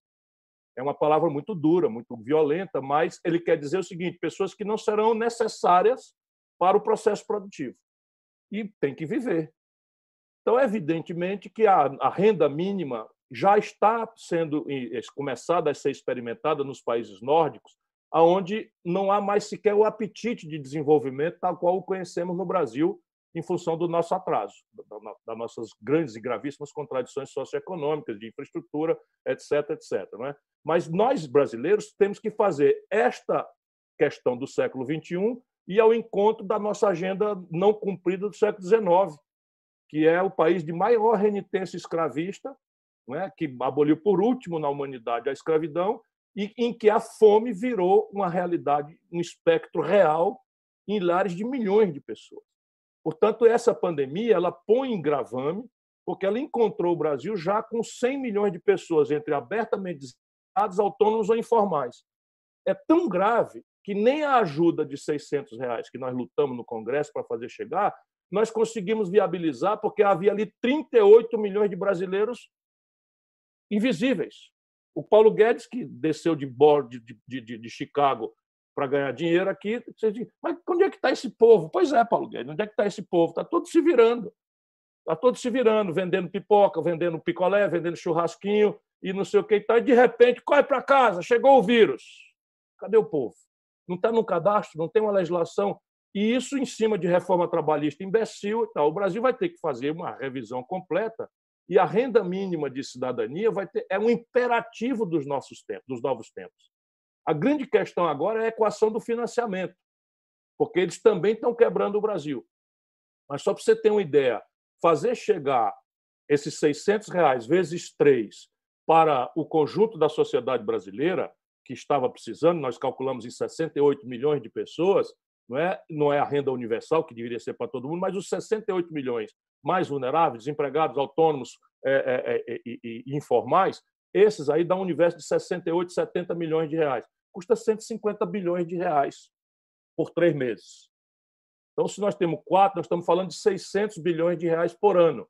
Isto é praticável, desde que o Brasil cobre do andar de cima que não paga nada de imposto. E essa é a guerra política que nós vamos ferir. Eu acho que a gente pode continuar um pouco nessa seara da educação, né, Atena? Chamar a Atena para conversar também, professora, né? Uma poetisa maravilhosa, como eu já apresentei. Entra aí, Atena, fala para gente, o que, que você acha?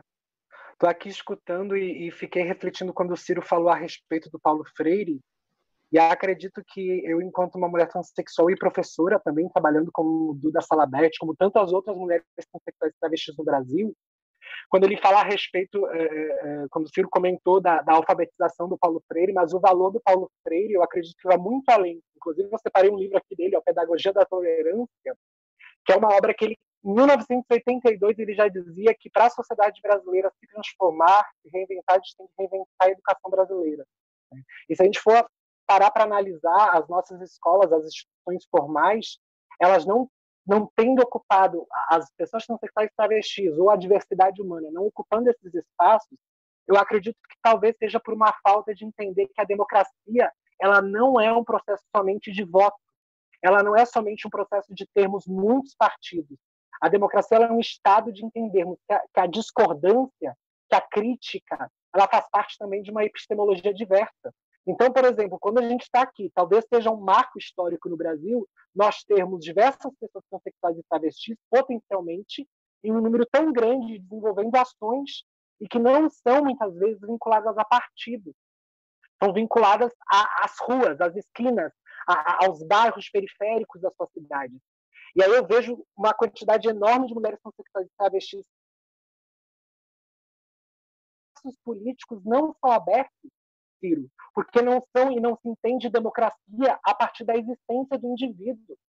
Eu fico imaginando que muitas vezes, quando a, a gente tem a situação do, do abajur lilás, que você comentou, uma, uma, uma live um, com a Globo News, temos variados outros outros momentos, não só teus, como de outras pessoas que, são, uh, que estão à frente da política brasileira, e a gente tem uh, no Brasil uma mentalidade de criticar, sem entender que a crítica se ela não for construtiva, ela não é democrática. A crítica, se ela não for para elucidar e poder trabalhar melhor o que está se entendendo daquilo, se a crítica não for educativa, a crítica não é democrática. E se a crítica não é democrática, não adianta a gente solicitar respeito às nossas opiniões se nós não respeitarmos também a opinião alheia. Eu não sou religioso, minha, minha condição é espírita, sou espírita kardecista. Mas eu gosto muito de uma noção que é o seguinte: a gente não quer a morte do preconceituoso, a gente quer a morte do preconceito. A gente não quer a morte do pecador, a gente quer a morte do pecado. Né? A leitura é evangélica, agora é o momento evangélico aqui, para elucidar o quê? A gente não quer condenar as pessoas. Imagine, minha família parte é baiana, eu sou gaúcha. E a minha condição de ser uma mulher consexual, editora, professora e afins, quando a transfobia tenta me matar, a branquitude me protege. A branquitude é um escudo. A, a, o racismo estrutural no nosso país me protege. E eu tenho que entender em que condição a democracia me coloca nessa posição, enquanto professora e educadora, para observar os privilégios da minha branquitude e o quanto o meu discurso também precisa aprender com outros discursos e que muitas vezes a falta de uma pedagogia da tolerância, como nos diz Paulo Freire, nos faz evitar ouvir certas críticas, nos colocar nas condições de aprendizes da vida, da existência humana, que é uma coisa que eu acredito muito que não só o Paulo Freire, que foi exilado em um momento muito crítico da história brasileira, e que ele só volta para o Brasil e só é um dos maiores educadores do mundo e é muito e é muito atacado pela por toda a família bolsonarista e por toda essa estrutura de, de um fascismo epistemológico, porque o Paulo Freire tem o valor da democracia na existência. Ele sabe escutar, ele sabe observar. Eu acredito potencialmente nisso. Então, quando, por exemplo, a Maria Eduarda, do Rio de Janeiro, me convidou para integrar, integrar o PDT, eu apenas não queria integrar um partido porque eu preciso ser política, eu não preciso de estrutura política para atuar na sociedade e na realidade humana. Eu não preciso da história brasileira política, que muitas das vezes jamais olhou para as mulheres como eu e como muitas daqui. Eu preciso saber de um espaço político partidário que me escute com tamanha seriedade e que entenda que eu não sou uma mulher transexual e travesti e por isso eu tenho valor. E sempre que eu sou professora, educadora, eu trabalho com o Islã na minha cidade, que é uma batalha de poesia. Ano passado, em 2019, eu visitei sete cidades do interior e eu não sou deputada estadual.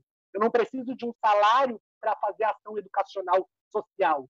Eu tenho, eu, eu já recebi, na verdade, enquanto estudante de ensino fundamental e médio, estudei nos institutos federais, que foram uma das grandes revoluções do Brasil em relação à estrutura tecnológica e educacional, sim, com alguns problemas, mas sim. Estou uh, me licenciando uh, numa federal e aí o que, que acontece? Eu me integro nessas viagens e aí não recebo nenhum cachê e sempre solicito. Eu quero ir nas escolas. Eu solicito que a produção sempre me, me, me abra espaço nas escolas municipais e estaduais do interior. E às vezes as pessoas ficam, ai, a pena, mas eu não sei se a gente vai conseguir. Ai, a pena, pois é, mas é que tu foi convidada só para fazer uma palestra. Aí eu digo assim, meu amor, nós estamos num país em que a corrupção se tornou tecnológica. E quando eu digo tecnológica, eu não quero dizer virtual, eu quero dizer que ela se aperfeiçoou no método de corrupção. Se a gente consegue ter um país com tamanha tecnologia em corrupção, por que, a gente não consegue ter tecnologia para produzir o que deve ser produzido, para articular o que deve ser articulado?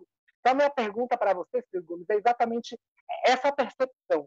Em que momento tu percebe que a crítica quando não educativa, quando não pensada em construir, ela derruba a nossa proposição democrática, e como todo observa isso frente, por exemplo, à falta de entendimento de que a corrupção ela está principalmente quando a gente não escuta o diferente, não o intolerável, mas o diferente de nós.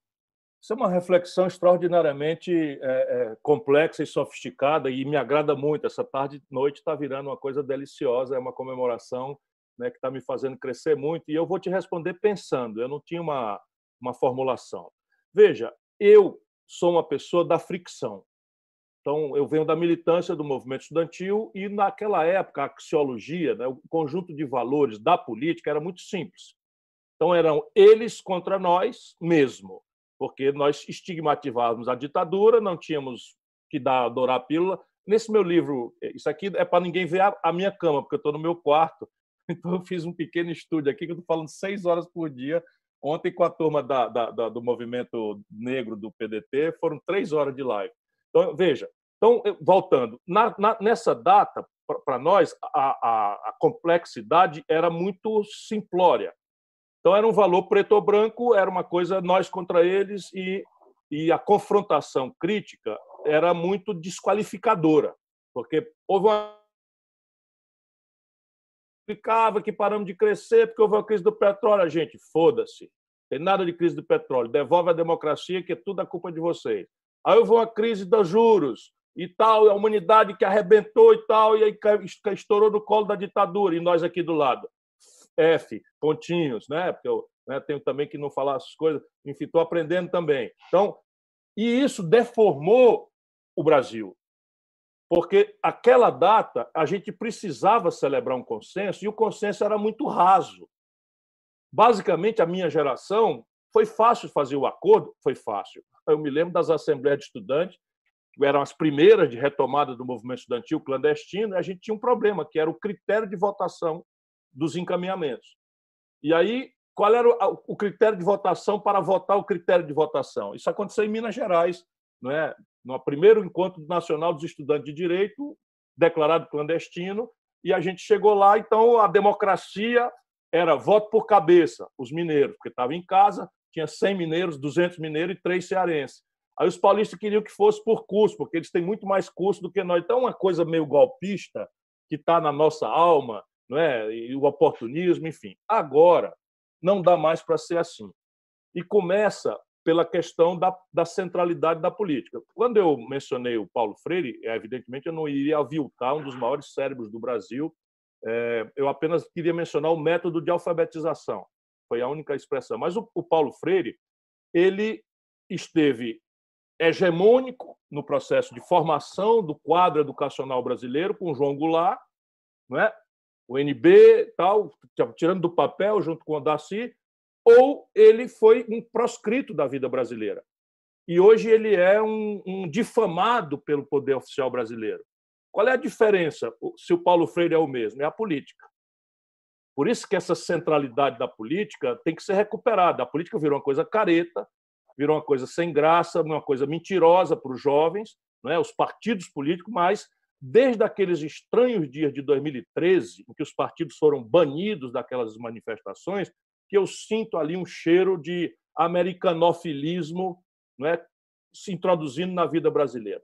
Então, veja, agora nós temos que valorizar exatamente o oposto. Até a crítica destrutiva tem um papel pedagógico para um cara que chegou no nível que eu cheguei porque eu, eu já não me abato, eu já não me deprimo com qualquer coisa. Né? Então, eu não, já não, minha biografia mais resiste já a, a, um, a, um, certo tipo de fake news. Mas a esmagadora maioria que não chegou nesse nível de cicatrizes que eu carrego vitorioso é um problema. É um problema sério. E nós temos que dar valor agora, tem que, pelo contrário, tem que destampar o debate e nada mais pode ser sagrado no Brasil. Nós fracassamos. Nós fracassamos. Os democratas brasileiros, os progressistas brasileiros, a esquerda brasileira fracassou. Mentiu para o povo, perdeu o carinho e o respeito do povo brasileiro. 70 do Rio Grande do Sul, um dos estados mais politizados do Brasil, de São Paulo, do Rio de Janeiro, de Minas Gerais, votaram no Bolsonaro. Por isso que agora, voltando ao centro da sua centralíssima questão, nós precisamos desacralizar tudo que está posto. Nada do que está posto vale se a gente não fizer um esforço humilde e, portanto, crítico. E aí tem que, tem que destampar mesmo. Lá e vem injustiça, vem, vem, vem despreparo, vem ignorância, que é desagradável. Você imagina, é, enfim, não, não quero me gabar, mas o nível de qualificação que eu atingi por ter gente como vocês me ajudando a estudar todo dia e a minha disciplina, eu ter que debater com gente que diz que ontem o meu irmão votou uma lei a favor da privatização da água.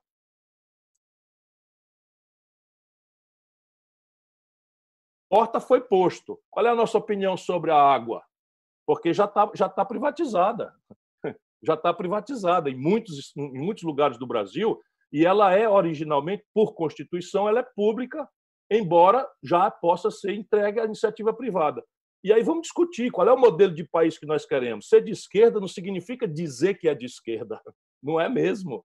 Ser de esquerda é outra coisa, é, impõe alteridade, impõe assim, se eu tenho oportunidade, eu tenho a ferramenta, é em favor das maiorias e eu tenho que ser hostil à minoria.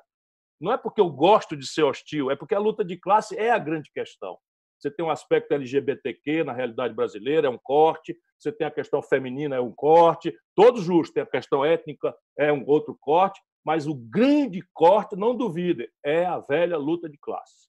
E a metodologia para encarar a luta de classe que o marxismo-leninismo ofereceu desmoraliza, e a esquerda europeia deserta de construir uma nova utopia e tenta dourar a pílula, humanizar o caminho. E nós aqui imitamos.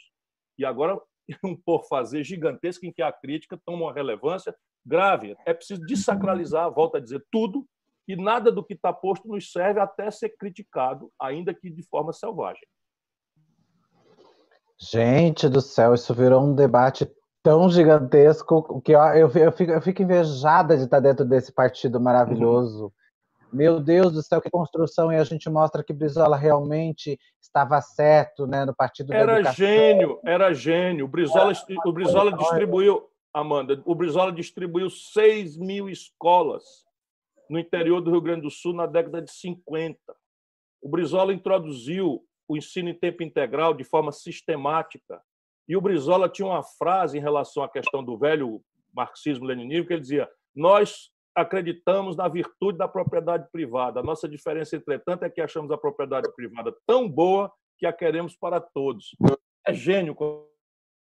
Estava ah, tempo. Pois é, né? Mas, ah, gente, vamos, ai, vamos dar uma relaxada. Que maravilha ouvir vocês, meu Deus do céu. Eu fico engrandecida por cada um, porque nós estamos aqui entre mulheres privilegiadas, porque nós temos que lembrar isso, são mulheres trans que tiveram a oportunidade de ter uma educação é, é, superior, né? O que é tão difícil para as nossas pares, né? Mas estamos aqui lutando e resistindo. É, eu queria ouvir o Todd. Todd, meu amor, você está aí, meu lindo? Ai, o, o, o, a, o seduzente das POC. Cadê o Todd? E aí, mas qual que é a minha parte para eu, eu, relaxar você? Amor, faz a parte que você quiser, meu amor. Olha, fica à vontade. O Ciro está aí à sua disposição. É bom lembrar que o Todd, né, mesmo em São Paulo, deu aquela decidinha básica, foi lá tomar um suquinho de laranja, né, com o MP, fazer a denúncia pro para o MP de onde estava o Queiroz. Parabéns, Todd, também por isso, por essa ação que mostra que a gente não. Nós somos cidadãos de todas as. A, a, é, é, é, que abarcamos tudo, né? Como nacionalistas mesmo. Mas vai lá, Todd, fala um pouquinho para a gente quais são suas pretensões. É, se quiser fazer alguma pergunta para o Ciro, ele está à disposição. Claro. É, quero agradecer de novo a oportunidade de estar conversando com todos vocês, né? É, para mim é um privilégio é, ter cada um de vocês nessa live, em especial o Ciro, que foi uma figura é, muito importante na política nacional. E eu posso contar um pouco sobre é, como foi esse processo né, do suco de laranja, já que a ideia é dar uma relaxada. É, posso contar um pouco sobre, sobre como nós fizemos né, a, a vigilância e, e, todo esse processo que culminou com a, com a prisão do, do Queiroz, né, do Fabrício Queiroz, que foi mais ou menos é, por conta de uma amizade que eu tenho com a Heloísa de Carvalho, que é a filha do ideólogo do governo Bolsonaro, né? Uma amizade é, que muitas pessoas devem achar exótica, né? Porque, afinal de contas, ela é uma, ela é uma, é senhora um pouco mais velha e tem essa relação com o pai, e é, nós acabamos nos unindo é, primeiramente para falar mal do governo, né? em, em, vários aspectos, e com o decorrer da, do no, dos nossos papos que foram é, foram avançando, ela chegou, recebeu uma dica de um jornalista de que o Fabrício Queiroz estaria é, escondido no, na região de Atibaia ou de Perdões, né? Então, é, a partir disso, a gente começou a pesquisar imóveis do senhor Fre Fre Frederico, né? Que é o advogado do Bolsonaro, porque me ocorreu que ele tinha negócios e propriedades justamente ali naquela região.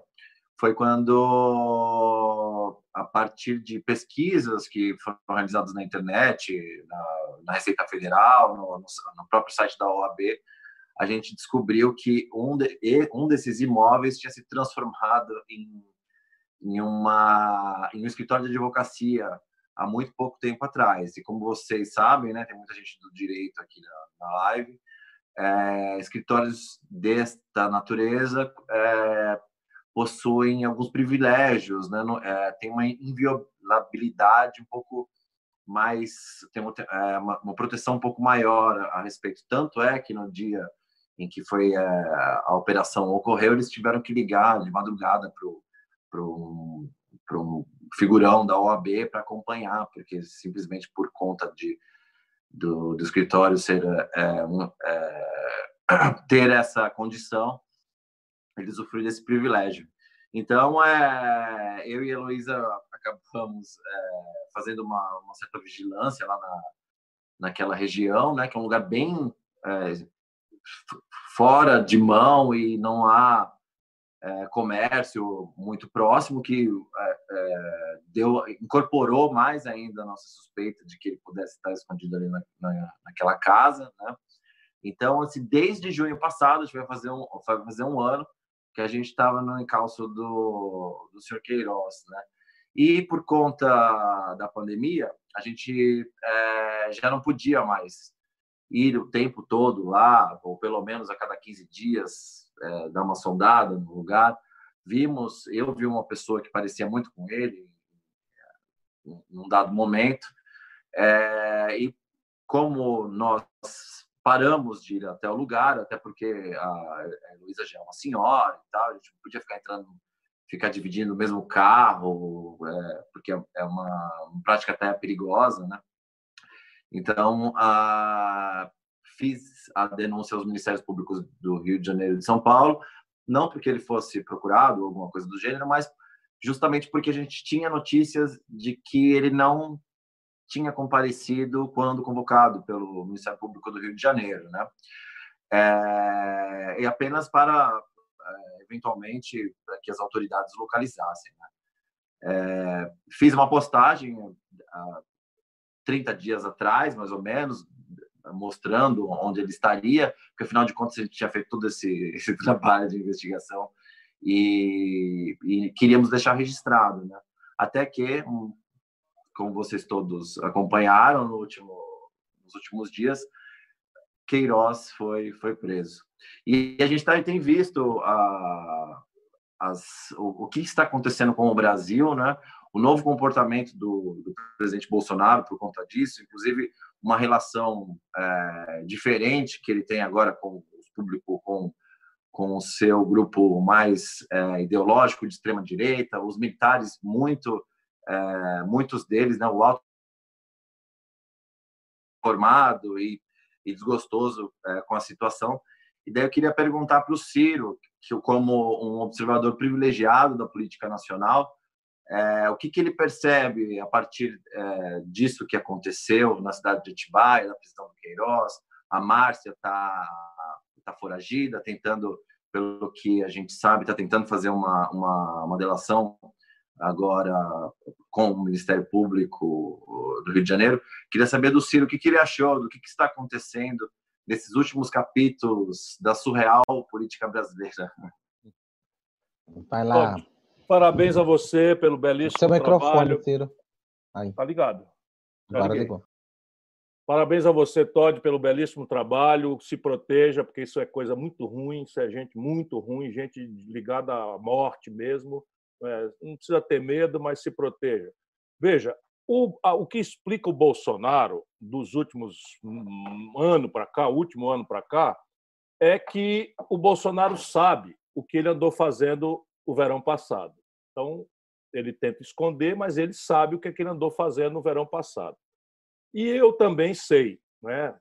Só o Brasil que foi eh, enganado aí, porque a, grande burguesia brasileira nunca quis o Bolsonaro, mas ele virou não tem tu, vai tu. Né? Empacotaram tudo ao redor do Alckmin, o povo não quis, tentaram o Almoedo, tentaram o Meirelles, não deu certo, e aí não tem tu, vai tu, foi o Bolsonaro.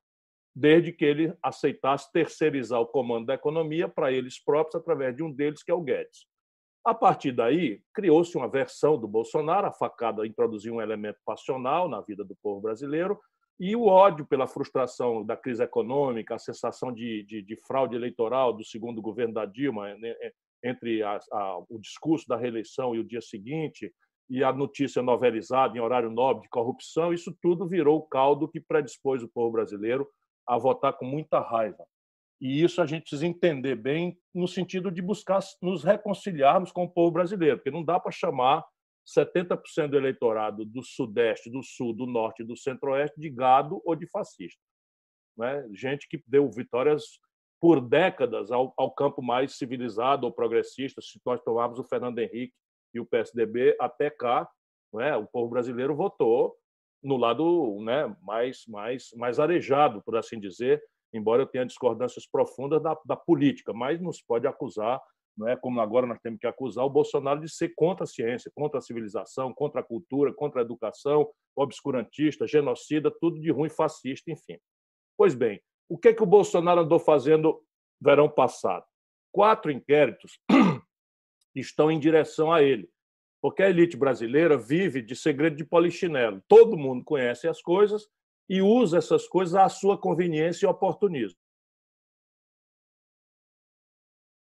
que corrompeu os filhos com negócio de rachadinha, que é o nome eufêmico para peculato. É, nós somos bacharéis em direito, o nome disso é peculato. É, e para quem fez o discurso de anticorrupção, é uma contradição em termos absolutamente grave. Pois bem, o inquérito feito pelos, pelo Ministério Público do Rio de Janeiro está chegando naquilo que, ao, ao pesquisar o peculato, descobriram conexões que eu já sei muito formais do Flávio Bolsonaro e do Bolsonaro com as milícias. Milícia quer dizer sindicato do crime, aquela, aquela turma do Adriano que, que mataram, aquela turma era pistoleiro de aluguel, eles vendem sinal clandestino de net, eles vendem botijão de gás, eles, eles têm dinheiro do Flávio Bolsonaro no imobiliária clandestina que, que grila terra pública nas favelas do Rio de Janeiro, constrói prédios e aluga ou vende não é? e na base da ameaça das, dos fiscais do, da prefeitura, etc. Isso tudo está descoberto pelo Ministério Público do Rio. De maneira que a prisão do Queiroz ela está embasada naquilo que era o grande operador, o grande link é? que financiava. Ele recebia o dinheiro e repassava. E não é só da, da, da rachadinha, ele recebia dinheiro da milícia. Então, você tem a mãe do Adriano, repassa 600 mil reais para o, para o, o Queiroz. Isso está tudo evidenciado. Então, esse é o primeiro inquérito. O segundo inquérito é o Supremo, também o segredo de Polichinelo. Todo mundo sabia que as tais fake news eram financiadas e, e, e lideradas por dinheiro sujo de empresários brasileiros e estrangeiros, guiadas estrategicamente por esse Steve Bannon, que é o grande guru da ultradireita norte-americana, e que agora a tarefa, só para vocês verem como esse cara é, é, é uma figura tenebrosa, ele está morando na Itália, montando uma estrutura de desmolarização do papado do Papa Francisco para tentar construir, quando o Papa Francisco morreu, um papado conservador. Isso financiado por dinheiros aí os mais tenebrosos, enfim. E ele está aqui no Brasil organizando a base estratégica de, do, do Bolsonaro. Então, esse inquérito das fake news e das condutas antidemocráticas alcança os filhos do Bolsonaro também e as estruturas de financiamento. São três. E, por fim, a, a, a, essa coisa que o, o, Congresso Nacional fez, que não é um inquérito, mas é uma CPMI, que também já devassou as fake news e o dinheiro sujo, etc., etc., que foi prorrogado por 180 dias. Então, isso daqui, o, o, o Bolsonaro teve duas atitudes. A primeira foi tentar impor medo nas estruturas republicanas com esse conjunto de, de filho da puta que o cerca e que traíram a farda e são generais de pijama e que se sentem autorizados a, né, a oposição não estica a corda, a oposição não estica a corda, as consequências de uma providência judicial são imprevisíveis, então, tudo bandido, golpista, frouxo, covarde, que só tem valentia porque acha que vão atirar em civil desarmado. E a gente precisa usar essas palavras para eles saberem, no adjetivo também, que a gente não tem medo deles. Eu disse, Helena, nós temos mais medo de você com a mão suja de cocô do que com a arma na mão. Sabe? Porque a gente precisa encorajar as pessoas para enfrentá-los. Haverá resistência e nós vamos resistir e acabou. Basta isso para eles recuarem. É tudo frouxo. Volto a dizer, a valentia deles vem da ideia que eles têm falsa de que comandarão soldados, filhos das famílias brasileiras, para atirar em civis desarmados que somos nós. Isso nunca aconteceu na vida brasileira e não é agora que vai acontecer para defender um picareta de uma família de bandidos como é o Bolsonaro. Então, o Bolsonaro agora mudou de tática. Por quê? Porque a República prorrogou a CPI, o Rodrigo Maia resistiu, embora tenha piada ali, foi visitar, mas resistiu, a CPMI continuou e a Justiça achou esse ministro Alexandre de Moraes, que também diz, é, então bora e o Celso de Mello embora. E aí ele agora mudou de tática. E ele está agora indo para aquilo que é a velha tradição das elites brasileiras. Antes de uma ruptura mais grave, o acordão está sendo tratado nos bastidores. Então, o Tribunal de Justiça do Rio, por 2 a 1, com um desembargador que é íntimo amigo da advogada e que escreveu um livro dizendo que o fórum privilegiado é uma aberração, vota contra suas próprias convicções e dá fórum privilegiado ao Flávio Bolsonaro o Bolsonaro manda três ministros militares e, e coisa da casa do Alexandre de Moraes em São Paulo para conversar uma tentativa do deixa disso. Não se sabe o teor dessa conversa, mas o fato é de que, é, é, é, enfim, na minha mente, dentro da pior tradição da elite brasileira, o acordão está em marcha. De um lado, tem uma coisa boa, que a gente desconjura o perigo de uma ruptura institucional, e, de outro lado, eu não sei até que ponto esse acordo vai impedir que o Bolsonaro seja, com a sua família de bandidos, alcançado por esses inquéritos. Vamos lutar, vamos vigiar, vamos pressionar, porque não é mais fácil, tão fácil como era no passado, esse tipo de acordão de bastidor acontecer. Mas o acordão está sendo tentado agora. Mas é difícil a gente parar para pensar que o Brasil chegou nesse ponto, né? É o Ciro fundo do, do poço. É o fundo do poço. Demais, do né? E aí, Olha, e aí eu Amanda, só uma informação adicional, porque nesse inquérito do Rio, o, o, o, o Queiroz deposita dinheiro na conta da primeira-dama. Uhum. Não é 24, parece que passa de 40 mil. É a Micheque. Ah, então, o Bolsonaro já se antecipa dizendo que foi um empréstimo que ele fez para o Queiroz. Mas imediatamente as pessoas perguntam: e cadê a TED? Cadê o DOC, né, que, que transferiu a origem dos 40 mil reais no assalariado Bolsonaro para ter passado isso para o Queiroz? Então, é, é, é, ele sabe o que ele fez no verão passado e qualquer inquérito devassa isso fácil, fácil.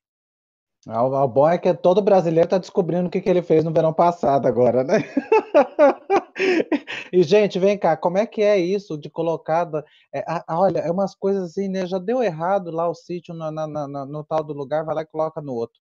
Mas, Amandinha, fala com a gente, meu amor. Amanda Frascolatadinha caiu, voltou, caiu bateria, veio de novo, porque ela é guerreira e ela vai estar tá aqui com a gente. Fala com a gente, Amanda.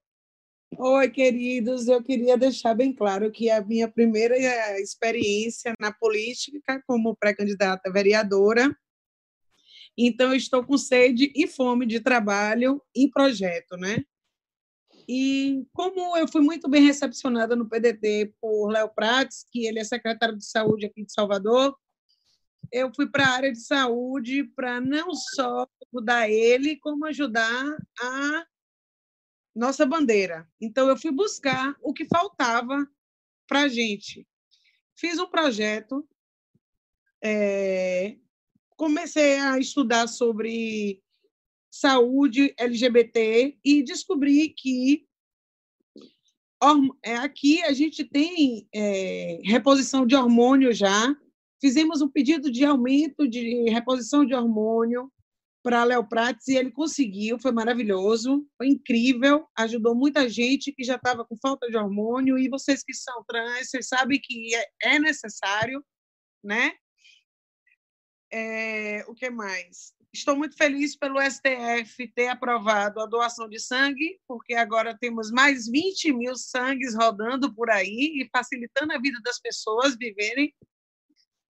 E eu quero falar um pouco do meu projeto, que é simplesmente a cirurgia de troca de sexo, readequação sexual na Bahia pelo SUS.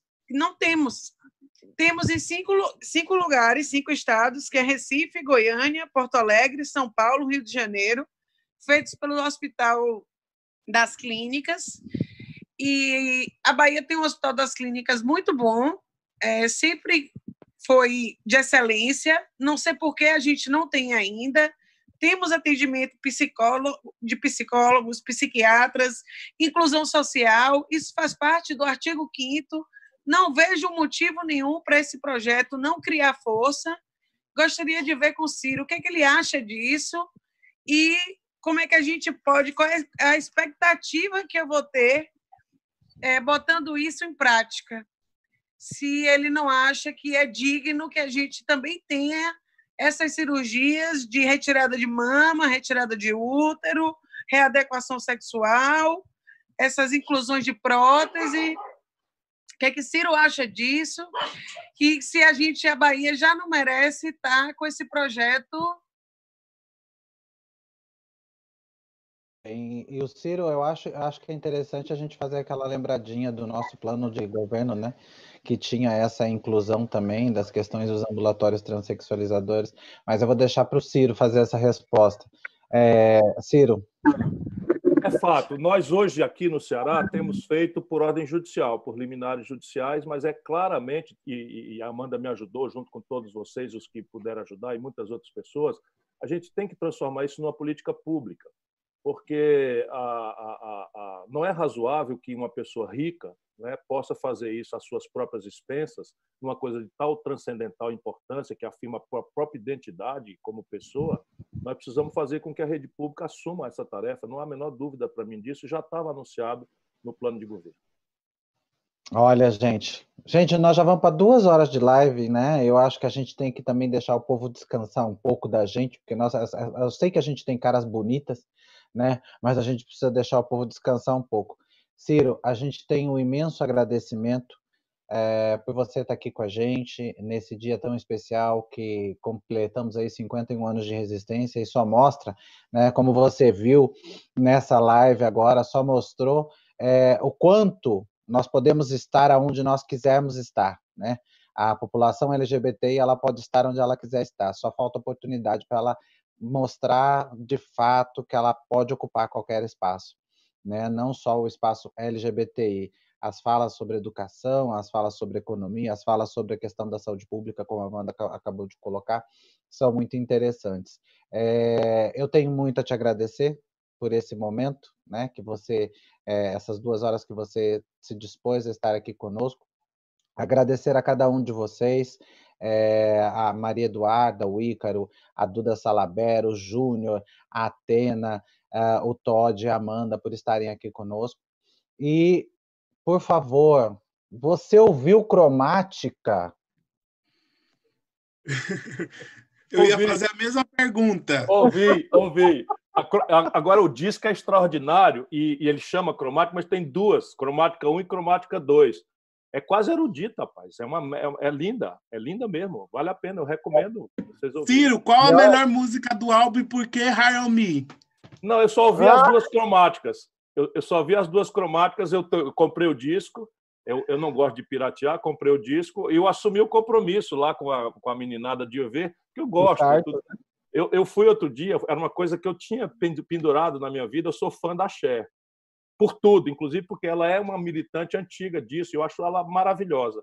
E dei com o show da Cher, fui bater lá no show da Cher, cantei que cantei que, que, que perdi a compostura, amei aquilo tudo, enfim. Aí as pessoas me cobram porque são mais jovens, né? Katy Perry, aí o meu adora Katy Perry, por causa do Gael eu acabo conhecendo a Katy Perry. A, a, a, a Gisele adora a, a Lady Gaga, que eu acho também uma figura muito politizada, muito interessante, mas assim, a música dela já não era a minha, mas agora estou agarrado também ouvindo. Então, essa cromática é deslumbrante. É deslumbrante. Uma música assim, mexe com a sabe, cabeça da gente. É, não sei se você sabe, mas no Vale, por exemplo, nós temos a, a igreja de Santa Cher, né? Porque é, Cher é uma santa dentro do movimento LGBTI, eu né? Eu, eu, eu, vai falar logo eu, né? Que também já tenho alguma idade, um, um pouquinho mais de idade, que amo Cher. Se, se, a gente for falar de Cher aqui, a gente vai começar a cantar e chorar. Ah, junto. E Gloria Gaynor com I Will Survive. Oh, Aí, eu sou ligado mesmo. Eu sou, ah, eu sou ligado, eu sou ligado de verdade. Ela fez em homenagem à população LGBTI, isso, a Ian quem quiser depois. Agora traduzir. o disco, o disco, o disco é nosso, é o nosso, é o nosso, é o nosso, enfim, é, meu Deus, deu um branco na hora que eu queria falar do brasileiro que fez que fez um disco e deu o nome Stonewall, que era esse de Brasília, meu Deus do céu, deu branco agora. Morreu de AIDS amado. O Cazuza? Não, Cazuza não. O... o... Ah, o Renato Russo. Renato Russo. Renato Russo oh, fez um disco Stonewall com músicas, né? E, e, e, vocês conhecem esse disco do do, do, do, do, do...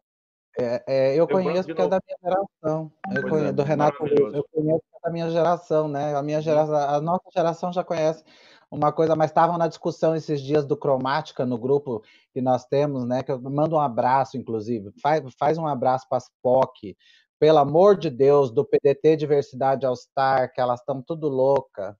Minhas queridíssimas, um beijo no coração de todas e de todos. Amo vocês. Ítalo já estava escrevendo na live, Ciro, te amo, sabe? É umas coisas assim. Mas, Ciro. Eu senti falta obrigado. da Daniela, que é a nossa candidata a vereadora em São Paulo também, outra figura extraordinária do então, movimento. Então, a Dani, a Dani não participou, porque nós, nós mandamos para cada um dos, do, dos. Da Gabriela, você está sentindo falta? Gabriela, Gabriela, Gabriela. Gabriela. Ela não, não pôde participar porque ela estava tá, tá, tá, meio sem a internet dela não tá não estava ah, muito tá. legal hoje, uhum. aí ela não conseguiu participar. Mas Ciro, muito obrigado. Tá obrigado todo a vocês. Mundo... Amém. Falando em amém. falando em cromática, tá todo mundo feliz nessa live. Olha que coisa maravilhosa, que geração maravilhosa que nos acompanharam até aqui. Obrigada. É, Beijo é, venham conhecer ter diversidade, venham conhecer o PDT, venham conhecer a história do PDT, essa luta cidadã nacionalista, essa luta por todas as identidades, todas as raças, todas as cores, todos os cleros e todos os amores. Venham conosco. Um forte abraço para todos e muito obrigada.